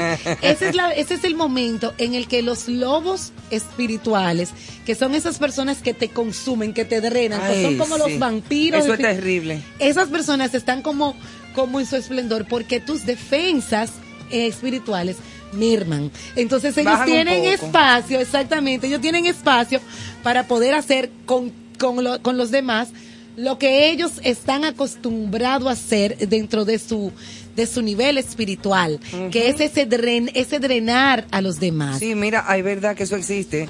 Hay así. personas que, que las vibraciones de esas personas, o sea, su forma de tratar, o de ser, o de lo que sea, como que te roban energía, que tú después de compartir con ciertas personas, tú sales como, Agotado, tú dices, pero ¿qué me ha cansado. pasado? A mí me ha pasado, y eso es terrible. Es horrible. Porque tú como que te sientes como cargado. Hay gente que te cargan. Exactamente. Que no Y tienen te un- depositan un peso de, de, de toda la energía, porque como hemos convenido muchas veces, la energía no se construye ni se destruye, se transforma. Se y en esa transforma. transformación energética, eso, Eso fue es una, energía. eso fue una transformación de energía. en esa transformación. Emanuel está desacatado. C-D-E-E. no, mentira. en esa transformación de energía, lo que hacen es que le, eh, cambia de ser una energía liviana a ser densa. A Sí, ser muy pesada, muy pesada. Y, y uno lo siente y por eso uno, uno tiene ese tipo Uno de, sale como de cansancio. Exactamente. Para los incas era una luna en la que protegían las cosechas, porque entendían que cuando esa luna sucedía, había próximo una hambruna. Y que había próximo, y que había próximo un periodo en Mira que el las susto cosechas- que se ha dado Néstor Caro. No, pero claro. Desde que le hablaron de una Eso hambruna. está afectando el desarrollo normal de mi gesta. Ay, Sí, entonces ellos para los incas, tú sabes que para los incas todo era en torno al tema de la agricultura, de cómo se manejaban los cultivos. Claro. Entonces, cuando esa luna aparecía, o ya ellos tenían en sus calendarios que esa luna estaba próxima a aparecer, los culti- lo que se comenzaba era a abastecer. A Oh. tratar de abastecerse y de abastecerse porque entendían que los cultivos ya no iban a ser Ya no iban a ser, sí. Entonces, Pero no era verdad, eso no pasaba. ¿O sí pasaba? Sí pasaba. Anda. sí pasaba. Y mira, el, el- la humanidad es tan cíclica, Ivonne, que justamente leí hace un par de días que en Estados Unidos están anunciando que por favor mantengan, se tra- traten de abastecerse de enlatados, de lo que en este momento podemos, que ya no es como en esos tiempos que eran alimentos naturales. Y mire el incentivo del presidente Y mira el incentivo con el asunto de la siembra, de, Sí, entonces- de reabastecer la tierra de alimentos. Exactamente. Entonces, de alguna manera, ya visto desde una óptica, obviamente, muchísimo más desarrollada, pero de alguna manera da- seguimos dando, girando en el mismo círculo de lo que se Lo que ve. pasa es que la historia enseña por analogía. Es decir, por eso es la importancia de conocer la historia. Obvio. Porque es que como vamos a estar en esta repetidera, si tú no conoces la- lo que pasó hace muchísimo tiempo, y como tú señalas, Susan, que se repiten las cosas, si no tenemos ese conocimiento, no vamos a poder tomar las medidas. Exactamente, De para poder enfrentar cualquier Como dice el famoso refrán, quien no conoce su historia está condenado a repetirla. Claro. Es así. Entonces la, la historia enseña por analogía. No es que se vayan a producir las cosas exactamente igual que como ocurrieron antes, pero sí tú puedes tomar precauciones, porque eso es de sentido común. Claro. Es- es- es- es como- o sea, ¿por qué tengo yo que estarle diciendo a una gente, si estamos viendo lo que está ocurriendo en el mundo en este momento con el conflicto, Ajá. que ha repercutido a nivel mundial en la- el petróleo, el costo de la gasolina, de, la, de los alimentos. Oye, pero esto es sentido común, señores. Vamos a tratar de, lo, de, lo, de la poca cosa que tenemos, vamos a, a dosificar ese consumo. Tengo- tenemos que estar repitiendo eso, por favor. Sí, pero es que aquí hay que repetirle a la gente muchas veces. Eh, Sí, mira, y eso que dice Carlos es tan cierto, que de hecho, ¿cómo manejan los astrónomos y los astrólogos los fenómenos naturales? ¿Cómo sabemos un ciclón? Porque ellos dicen, bueno, la ruta que llevaba tres ciclones anteriores era esta proyección año tal, y se devolvió. Entonces cabe, está dentro de la posibilidad que haya una devolución. Claro, O sea, aunque no suceda. Aunque no suceda, Pero pero, lo está ponen en el marco. Exactamente, entra dentro, está dentro de las posibilidades que hay. Es así. Entonces, ¿qué podemos hacer nosotros en el, en, en el, en el post-eclipse? Nosotros que ya vivimos el eclipse, América fue quien más recibió de manera directa el impacto de la luna. ¿Qué, qué, qué, qué va a pasar? ¿Qué- Todos sabemos que la luna es definitivamente la, la madre de las Marías. Sí. Todas las- to- el mar gira, el, el la- el comportamiento del, del mar está muy ligado a cómo la luna eh, eh, da su, su evolución. Sí, incluso en, en una época, y disculpa, eh, eh, Susan, al, a, a cuando la mujer estaba menstruando, le se le la decía que tenía la luna. Sí. ¿Por qué? Porque es un periodo de cada 28, 30 días. Correcto, igual que, la rotación la de la luna. rotación de la luna. Exactamente. Es de ahí que eso viene. Es de ahí que De eso ahí viene. eso viene. Y donde, Porque- y donde porque tiene que ver mostrando con las mareas, con, el, con los líquidos, Ah, con todo. eso, te- Ivonne te lo acaba de decir perfecto. Es que habla ¿Qué con mamá, habla con mamá. No, que- eso yo lo voy a investigar. Eso yo no creo que esté correcto. Eso es así. ¿Qué sucede? Nuestro cuerpo es mayoría agua.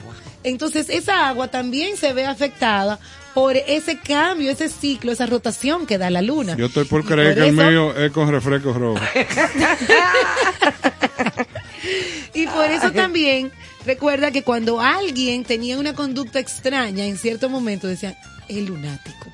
O sea, se- Fulano es se, lunático, relacionaba verdad. con la luna el lunático. Yo conozco gente lunática y atronada. Porque tiene...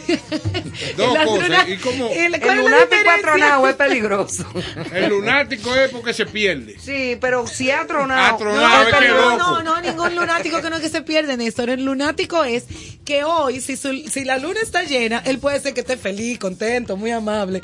Pero si la luna va menguando, el tipo es Le insoportable. coge, le coge con amalgaces. Vamos a decir entre paréntesis Sí. que la luna, como la vimos en este eclipse, se debe a la- ese color, quiero decir, se debe a la refracción de la luz solar en la atmósfera Claro, debido a las partículas de polvo. de polvo. Pero que quiero preguntarle a Susan, porque en el, apo- en el Apocalipsis, Sí, en el libro del Apocalipsis, se habla de eh, luna ensangrentada. Eso mismo. Pero exacto, lo que quiero ver es, es si es que esto, porque aquí veo por ejemplo que John Hagee, un pastor de la iglesia Cornerstone en San Antonio, Texas, predicó una serie de sermones llamados La profecía de la luna roja en el 2013.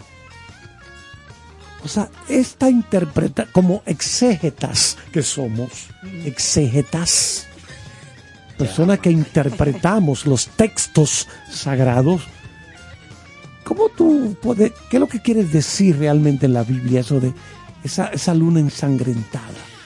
Mira, recuerda que para el apocalipsis, Carlos, hay una, hay una condición primordial que es la variación de los tonos del cielo.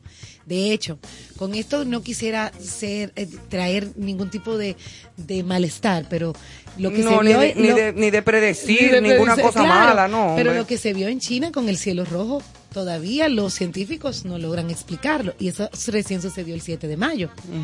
Entonces, para el apocalipsis, cuando, cuando el cielo comienza a tornar colores diferentes, está anunciando catástrofes. La ciencia puede tomar esto de otra forma. A medida que Sí, hay porque en esa época no se sabía nada, ciencia, entonces lo asociaban todo. con la deidad, Con- todo era con- divinidad. Exactamente. Entonces, ¿qué pasa? La ciencia toma eso de otra forma. La ciencia puede entender que el cambio de color que se pueda presentar en el cielo puede ser debido, mira como Carlos nos acaba de explicar, el- el- el- el- las porque- partículas de arena, Exacto, polvo, por las partículas, partículas de de polvo, una refracción. Hacen es lo que le da ese color.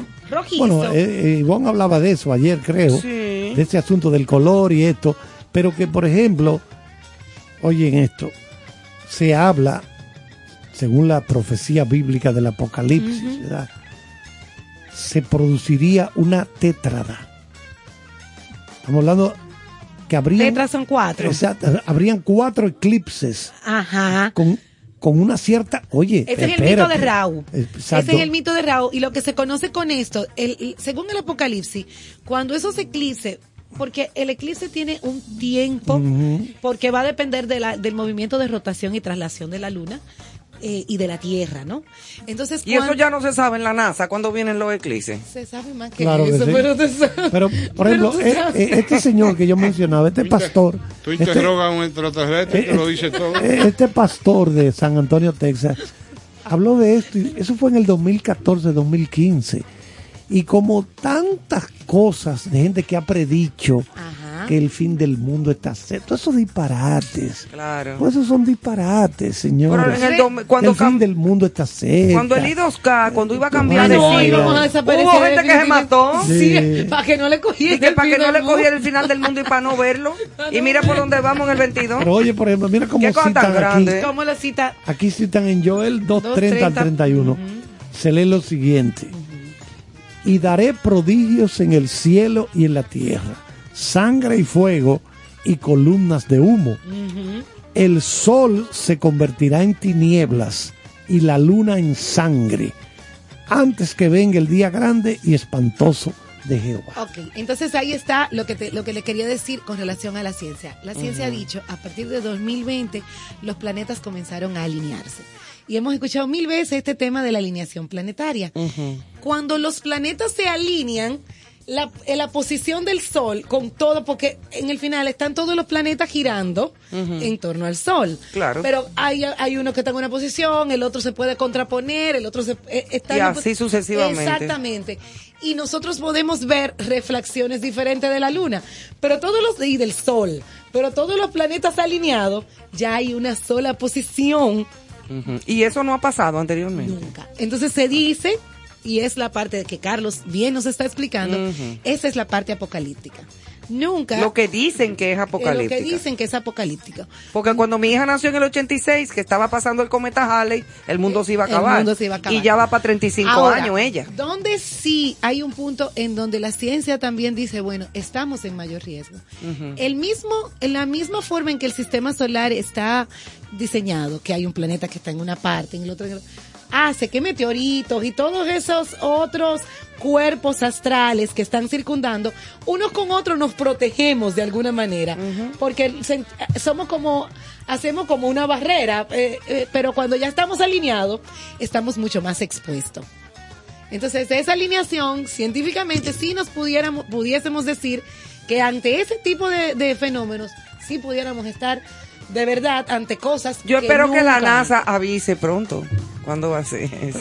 Este tipo de cosas, este tipo de Yo no, yo, interpretaciones mira, por estos religiosos son lo que han ido desacreditando. Claro, y son tan nefastas Oye, que sí. en el Sí, final- todo es un pánico y un miedo y la muerte inminente. Entonces, Entonces ahí no, hay una co- ahí hay no una- vamos a morir todos, es verdad. Sí, Eso va seguro. Esa es nuestra naturaleza humana. Claro, pues no, na- nadie, yo conozco- no conozco a nadie que se haya quedado vivo. Pero oye, oye, oye, Pero esto, de ahí oye, a todo oye, este Susan, caos. Oye, oye esto de Apocalipsis 6, 12. Miré cuando abrió el sexto sello, y aquí hubo un gran terremoto, y el sol se puso negro como tela de silicio, y la luna se volvió toda como sangre. Eso fue O sea, el humo y la, un volcán que explotó. un volcán, En la como cuando en la- Pompeya, en la pero nadie sabía lo En que la era. película El séptimo sello, porque esos sellos se, se explican, todos estos textos hay que leerlos con detenimiento, o sea, leerlos, o sea, no, no desestimarlos, ah, yo creo en esos disparates, no, no, no. No, hay que leerlos, es cierto, hay que- hay que- leerlo, porque Sí, eso fue eso lo es que así. hizo, eso fue lo que hizo Igmar Bergman cuando hizo la película El séptimo sello. Estamos hablando de uno de los cineastas, de los directores más importantes del mundo, o sea, no un estúpido, no un idiota, No, imposible. no un tipo que desestimó, "Eh, creo en esos disparates de la Biblia, no, no, no, no. En la película El séptimo sello, cuando tú rompes ese séptimo sello, en esos sellos se habla en el Apocalipsis, Sí, de los sellos. sí, sí, correcto. Ese séptimo sello es lo que hay detrás de la muerte. Es la, es, es la, es la barrera final después de, trans, O sea, de transceder a la Estamos muerte. hablando de una persona, repito, un Entonces- intelectual Sí. de renombre mundial, no un estúpido, un idiota. de, "Ay, yo creo en eso de Apocalipsis, acaba ya. No, no, no. Lo que pasa es que tampoco nosotros vamos a, a creer en esto a rajatabla. Eh, mira, No, ahí es, ahí es no justamente la parte donde yo entiendo que nosotros, como seres pensantes, debemos de, de- nosotros decimos, bueno, lo cierto es que tenemos una escritura bíblica que nos está advirtiendo la posibilidad de que esto suceda. Pero también nosotros sabemos que somos energía y pensamiento. Y si todos nos equilibramos para que nuestros pensamientos se enfocan en que esta realidad nosotros podemos sortearla positivamente, el poder de la oración, el poder de la de la de la eh, espiritualidad, entonces no tuviéramos por qué creer en un apocalipsis como un fin, sino como una transformación. Como un inicio, un Como reinicio. un reinicio. Entonces ya ahí deja de ser un poquito menos eh, funesto. Claro. Sin embargo, eso, ese, eso que deje de ser de- de- que deje de ser funesto también hace que no haya tanto control. Porque la gente con, con el miedo, ese miedo le gen- genera controles ante las masas. Sí, pero yo creo como que ya las creencias en base a pánico y a miedo Ya deberían dejar de deberían como de dejarse un poquito. Señores, yo tengo unos libros de. Aquí hay gente, mira, comunicadores que, no- que están en, un programa, por ejemplo, que no se le puede mencionar la palabra diablo. Sí, porque creen que eso es la Porque gran creen que ya le va a salir de abajo Es de un una silla y es le un van a cambiar. Es un disparate. Es un disparate. Bueno, yo- No, yo, tengo por un libro- favor. yo tengo una serie de libros de Irving Wallace que se llama, son varios tomos, Almanaque de lo Insólito, donde hay un solo tomo, un volumen dedicado a todas esas predicciones, todas han fracasado. Todas, Todas las han predicciones fallado han todas. Que el mundo se el va a acabar. Que es la que se- Eso es disparate, eso señor. Entonces, mira aquí, por ejemplo, ya nosotros como país estamos haciendo plan para nosotros abastecernos. Y cada país por su parte va haciendo plan de abastecimiento. Esa misma, eso mismo debe suceder a nivel micro, en cada casa. Cada familia debe decir, bueno, vamos entonces a, a- a reducir nuestro nivel de gasto. Claro. Vamos a conectar, vamos a tratar de preservar más lo que tenemos. Y si todo sucede, la profecía no puede suceder porque estamos tomando las medidas correctas para que, para que sea lo que estamos esperando que debe ser. La humanidad yo no creo que se pueda acabar en sí. No. Va a transformarse. Y el planeta tampoco, a menos que venga un meteorito y se traye Bueno, con ya nosotros. eso es otra, otra Ya eso es otra historia. Sí. No, Pero- ¿A quién es? No, nadie dando en la mesa, que es de madera, para evitar. Que venga un meteorito, porque No, el meteorito exacto. va a oír que tú tocas de madera. Pero No, mientras el meteorito tanto, no, la divinidad. Mi- ¿Qué pasa? Qué lindo. Claro. Pero mientras tanto, te escuchaba cuando venía que decías que tú tienes tu micro microcultivo. Sí. Microcultivos microondas. es maravilloso. Eso es bellísimo. Y, y, además, no, y no solamente por la parte terapéutica y por la parte, es energética también. Cuando tienes esas hierbas sembradas en tu, en tu casa, eso va comenzando a manejar todas las energías que pueden venir incluso en tiempo de eclipse. Y es una de las cosas que se dice, pues, el Feng Shui dice que se debe hacer para tiempo de eclipse. Poner plantitas de menta, eucalipto, romero, Romero, albahaca, toda esa todas esas plantitas. incluso hace poco sembré tomates. Ay, Como de los tomaticos esos enanos. de los cherry. De los cherry. Ah. Y eso eh, son fáciles de cultivar. una de esas ya las ya te la llevas de la cocina y la llevas al baño. Porque en los baños es donde está la condensada, la Yo mayor tengo cantidad- matas de agua en el baño. Excelente. Matas de, pero de Y agua, no, no si comestible, puedes pero y sí. si puedes tener esas en algún otro pues tenla, porque Ah, pues eso es parte de lo que el Feng Shui dice, que en momentos de eclipse se lleven hierbas a los baños, porque es por ahí por donde se drena la mayor cantidad de energía en los hogares. Ya lo sé. Entonces ahí esa es como si fuera un prisma, como que te sana la energía que hay en la casa. Ay, qué chulo. Y también A mí que me encantan como quiera, con y sin eclipse. Y el olor y todo. Es Eh, que mi de ver- cocina huele Ay, delicioso. Sí, de verdad, eso va a ser Es maravilloso. bueno. Entonces, lo otro que nos, di, que nos dicen los feng shuistas es los bañitos de sal. Tomar un puñadito de sal y darnos el bañito de sal siempre va a ser eh, re- que re- nos va a recargar en estos momentos más post- post- post-eclipse. Y también, y por último, tenemos una recomendación y es la música para dormir. Que tratemos en estos do- en las dos semanas posteriores a un eclipse de tener música en la habitación para que nos ayude a relajarnos Ah, qué chulo. y nos ayude a mantener el equilibrio del cuerpo. Tú sabes lo que yo no de- descubrí, una aplicación que hay, hay días en los cuales uno, por pensar muchas cosas, porque tiene muchos problemas, por la razón que sea, HOR, eh, uno no puede conciliar el sueño como muy fácilmente. Yo no suelo tomar medicamentos ni pastillas para dormir. Para dormir. Eh, pero eso no quiere decir que eso no pase, que hay veces que no puede conciliar el sueño. Óyeme, me pongo mis audífonos y he encontrado una aplicación a donde tú nada más le das un botoncito, cierras los ojos y todo lo que tú estás oyendo es cascadas de agua. Ay, qué bello, los sonidos de la el río naturaleza. corriendo, el agua, todo con agua. Ay, qué bello. Y eso te da una relajación, que tú comienzas a respirar profundo. Y oyendo todos esos sonidos de la naturaleza y sobre todo las cascadas. recargas? El agua del río, toda esa, y ya, o el mar. O el mar. Las olas del mar Pues rompiendo. Eso es justamente una maravilla. Yo se lo recomiendo a quien quiera. Eso es justamente lo que el Feng Shui dice que debemos hacer para dormir. Ah, en pues estas mira, dos yo sin saber de. Feng Shui, yo lo hago. Qué chulo. Y es maravilloso y te recarga. Y de verdad, Es tú bueno. encuentras tu sueño mucho más reparador que tu sueño regular. Más relajante. Mucho más relajante. Claro. Y tu cerebro se logra desconectar, que es lo que crea la famosa ansiedad y todos esos temas que nosotros en el mundo actual manejamos y tanto vemos, porque aun cuando el cuerpo físico está descansando, el cuerpo, la mente no, No lo para. está haciendo. No, porque la mente no se muere. Entonces ya es una forma como de tú jugar con tu mente, porque esos sonidos la sacan de donde, de, de donde tiene el enfoque. Claro. Y entonces se va sencillamente. Ella se va como también como tranquilizando. Apaciguando, exactamente. Es como cuando tú le pones los muñequitos a los niños. Así mismo. Ven muchachos, tranquilízate. Entonces debemos hacer nosotros. Y yo creo también que el tema de dormir con algún aroma, alguna esencia, o de lavanda, o de, de manzanilla, esas esencias que son para dormir te hacen sentir como, como, como eh, cali, como la calidez. Exacto, como en hogar. Como en hogar, eso puede ser la vainilla también. Ay, la vainilla Eso puede me ser encanta. excelente y es muy económica. Cualquier persona puede comprar vainilla blanca, que lo tenemos muy Yo le estaba diciendo, ¿qué le dije el otro día, muchachos? En mi casa, yo he decidido no comprar de esos aromatizantes, no, para, para suapiar. Entonces yo compro un pote de vainilla blanca, se lo echo al agua del último enjuague de, de- del, de limpiar mi casa. Ajá. Se Entero. limpia la casa. ¿El galón? No, como el galón. No, se Ah, le no, echa un porque chorro. que- Así mismo para que como le tú explique coges- a la Como gente. tú coges un mitolín y le echas un chorro al agua. Yo nunca, nunca he eso. No, yo sé. sé de eso. Tú no sabes lo que es un paño de cocina. Y eso, y eso, y eso Bueno, trae sí, yo mucha, sé, eso pero- trae mucha prosperidad, la vainilla. Ay, yo espero, mi hija. Sí, eso Voy a trae- vaciar el pote. Entonces, mira, esa misma vainilla lo se cogen o se pueden hacer de dos formas.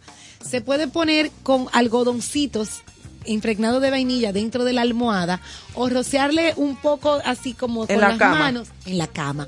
Y el sueño es mucho más reparador y hacemos otra Y huele vez- riquísimo, porque Divino, la gente divino. cree que la vainilla tiene dulce. Y no, para nada, es Los absolutamente dulces amarga. son lo que se le pone un poquito de vainilla. Sí. Porque la vainilla es una estilla de, de, de madera que es amarga, totalmente. Es amarga Pero total. una pregunta, cuando usted pide un jugo con vainilla, Ay, qué rico. una leche Se le pone un batida, poqui- eh, El azúcar es la que entonces lo la, vainilla no hace nada. No, la Le vainilla da te le da el saborcito. saborcito, Ah. pero dulzor nada. La vainilla es amarga totalmente. Un buen bizcocho tiene que llevar su chin de vainilla. Sí, claro. De extracto de un vainilla. flan, un flan. Un flan Ay, con su extracto de vainilla. Un cuarto de cucharadita de ¿Dónde podemos vainilla. com- comprar un flan ahora? ya se le aguaron los ojos, Néstor. y eso que tú dices de las despensas llenas, eh, hay mucha gente que va acumulando y va, como cuando viene un ciclón, que tú te abasteces y tú llenas tu despensa. y llegue o no llegue el ciclón, está vacía los dos días, se lo pegan todo. Comen sardina con espagueti, lo que aparezca. cuando hay mucha gente, pero cuando no. Hacemos, ah, se hace todo junto, Néstor, pero se hace. Se Oh, hace, no, yo, el que vive solo, o cuando hay una pareja que vive sola en la casa, bueno, pues más fácil porque Exacto. eh, hay que acumular menos. Hay Y vamos a recordar a las familias dominicanas que las despensas hay que limpiarlas.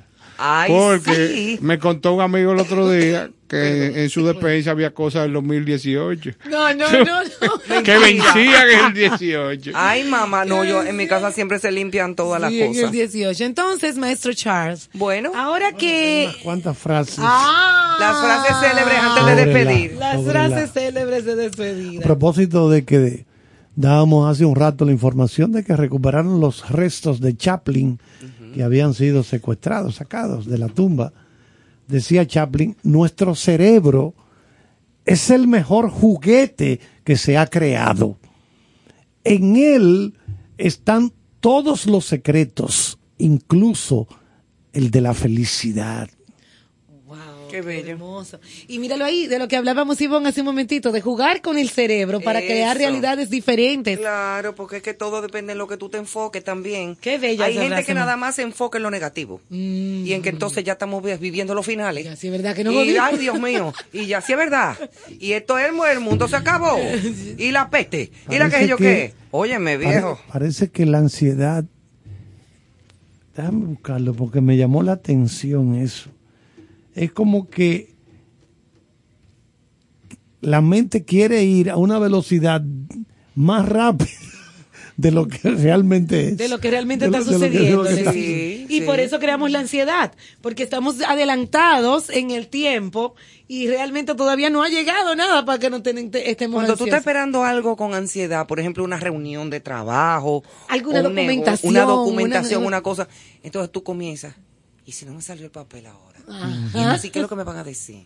Y si se da la vaina o no se da. Sí. Y si que yo cuando, óyeme, Si eso hubiera te sido- pone loco antes Sí. de venir, antes de llegar al sitio. Sin embargo, cuando tú no le das mente, tú vas a tu reunión y todo salió perfecto y tú dices, ay, qué chévere, me fue. Y ya. Exacto, y ya no pasa nada. Y comenzamos a comparar, no, porque fulanita me Bueno, dijo a mí que la llamaron oye, de tres días. eso te te pone Oye, esta. antes de- sí. El miedo es la incertidumbre en busca de seguridad. Así es. Eso es verdad. Absolutamente cierto. Maestro Charles, pero espérese un momentito, que usted me va a dar casi la última frase. Esa voz con la que Néstor Caro dio No, esa no, frase eso fue como ya. insuperable. Yo necesito que usted represente la parte holística de nosotros y por favor, en esta próxima frase. Acuérdate que yo soy un exégeta. ¿Y qué es holística? Lo, lo holístico es la totalidad. Ay, La holística Yo tengo una abarca frase. la totalidad. Nadie sabe dónde el maco tiene la manteca. Eso, Bueno, aquí el partido de baloncesto en este buena, momento. Boston Ay, está mira, Susan ganando. está mal. Boston le Ay. gana 62 Ay. a 54 a Miami ¿Quién? cuando ha terminado la primera mitad. Falta todavía. Toda la otra mitad la, la voy a ver en casa. completa. 62 Yo de nadie. pa' verlo. 54 gana Boston Y- al equipo. y tú, ¿Tú eres de Charles? Boston, eh, Charles? No, yo el equipo mío fue. en el, el equipo mío, el equipo mío fue quemado ya ¿Cuál, fue, ¿Cuál es el tuyo? hace rato. ¿Cuál era el tuyo? Los Lakers. Ah, los Lakers. Yo Ah, fui, los fui Lakers. fundido ya. Pero te dieron rato. piña. ¿Y dónde que está Yanix? ¿En Entonces cuál? usted, Giannis Antetokounmpo en Milwaukee. Entonces usted Pero es ya- igual que Juan Luis Guerra, que ya de, los- fueron- de los Lakers. Sí, los Lakers. O de los. Boston Celtics, eh. No, no, no. Boston Celtics es el que está vivo todavía. Sí, Ya los pero es que a Juan Luis le, le toca apoyar a Horford. Sí, claro. Claro. Por, hasta por, por familia. Sí, sí. Claro, le toca. sí. ¿Usted ¿Qué tema le interesa frase a usted? Dígame un tema. La del Maco, que dónde tiene la manteca. Sí. La del Maco fue No, maravillosa. la del Maco es. Según el Maco, así es la pedra. También así Muy el Maco la sí, pedra es otra buena. versión de que nadie sabe dónde el Maco tiene la manteca. Dime tú la tuya. De verdad que yo espero toda una Vamos semana para escuchar la frase suya. Y esa es su una, frase. Vamos a cerrar. Deme ¿Qué una tema- frase de la luna, maestro. Ah, de la luna. Vámonos Sí, con la claro luna. que sí. Caro, mientras tanto, aplásteme con sus orientaciones. Le explico. Ya no Aquel vamos. individuo que tiene la posibilidad de ampararse en la naturaleza para enamorarse, mientras haya, mientras exista una montaña inclinada, la arena en una playa para poder apreciarla, un amanecer, no es más que verlo, soñar con la persona que se espera, encontrarla y entregarle la vida. Ay, Oigan esta de Confucio, bello, pero enamorado. nuestro gran maestro. el, el que inventó la El que confusión. inventó la confusión. Cuando el sabio señala a la luna, el necio lo que se queda viendo es el dedo, Exacto. porque ahí en un necio no, No hay nada. no hay nada. Se queda viendo el dedo, yo señalando la luna. Mira, ¿Cuál Colón? Con esa frase me quedo complacida hasta el próximo martes de Gracias. buena Ella misma se despidió. Eh, un Ay, llamado. No, no, te tengo una de No, Mark ya, pues ya Twain. son las Ay, 10, de Mark De Mark Twain. Sí, no, que- no, no. Dame media hora más. ¿Qué pasa? Este, pues nada, nos vemos Tenemos, señores no, hasta tenemos- mañana. ¿eh? tenemos una de Mark Twain cortita. Todo hombre es como la luna, con una cara oscura que a nadie enseña. Ay, mamá. Así es. Eso lo dijo Neil. Armstrong El cuando Y vamos a hacer un llamado a los necios que se recojan. recójanse, señores, hasta Claro, mañana. que Carlos anda buscando. Mañana. Ay, Carlos. aprenderé como por la boca muere y mata el pez lías de la araña enmaraña mi razón que te quiero mucho y es sin ton son lías cada día con el día posterior entre día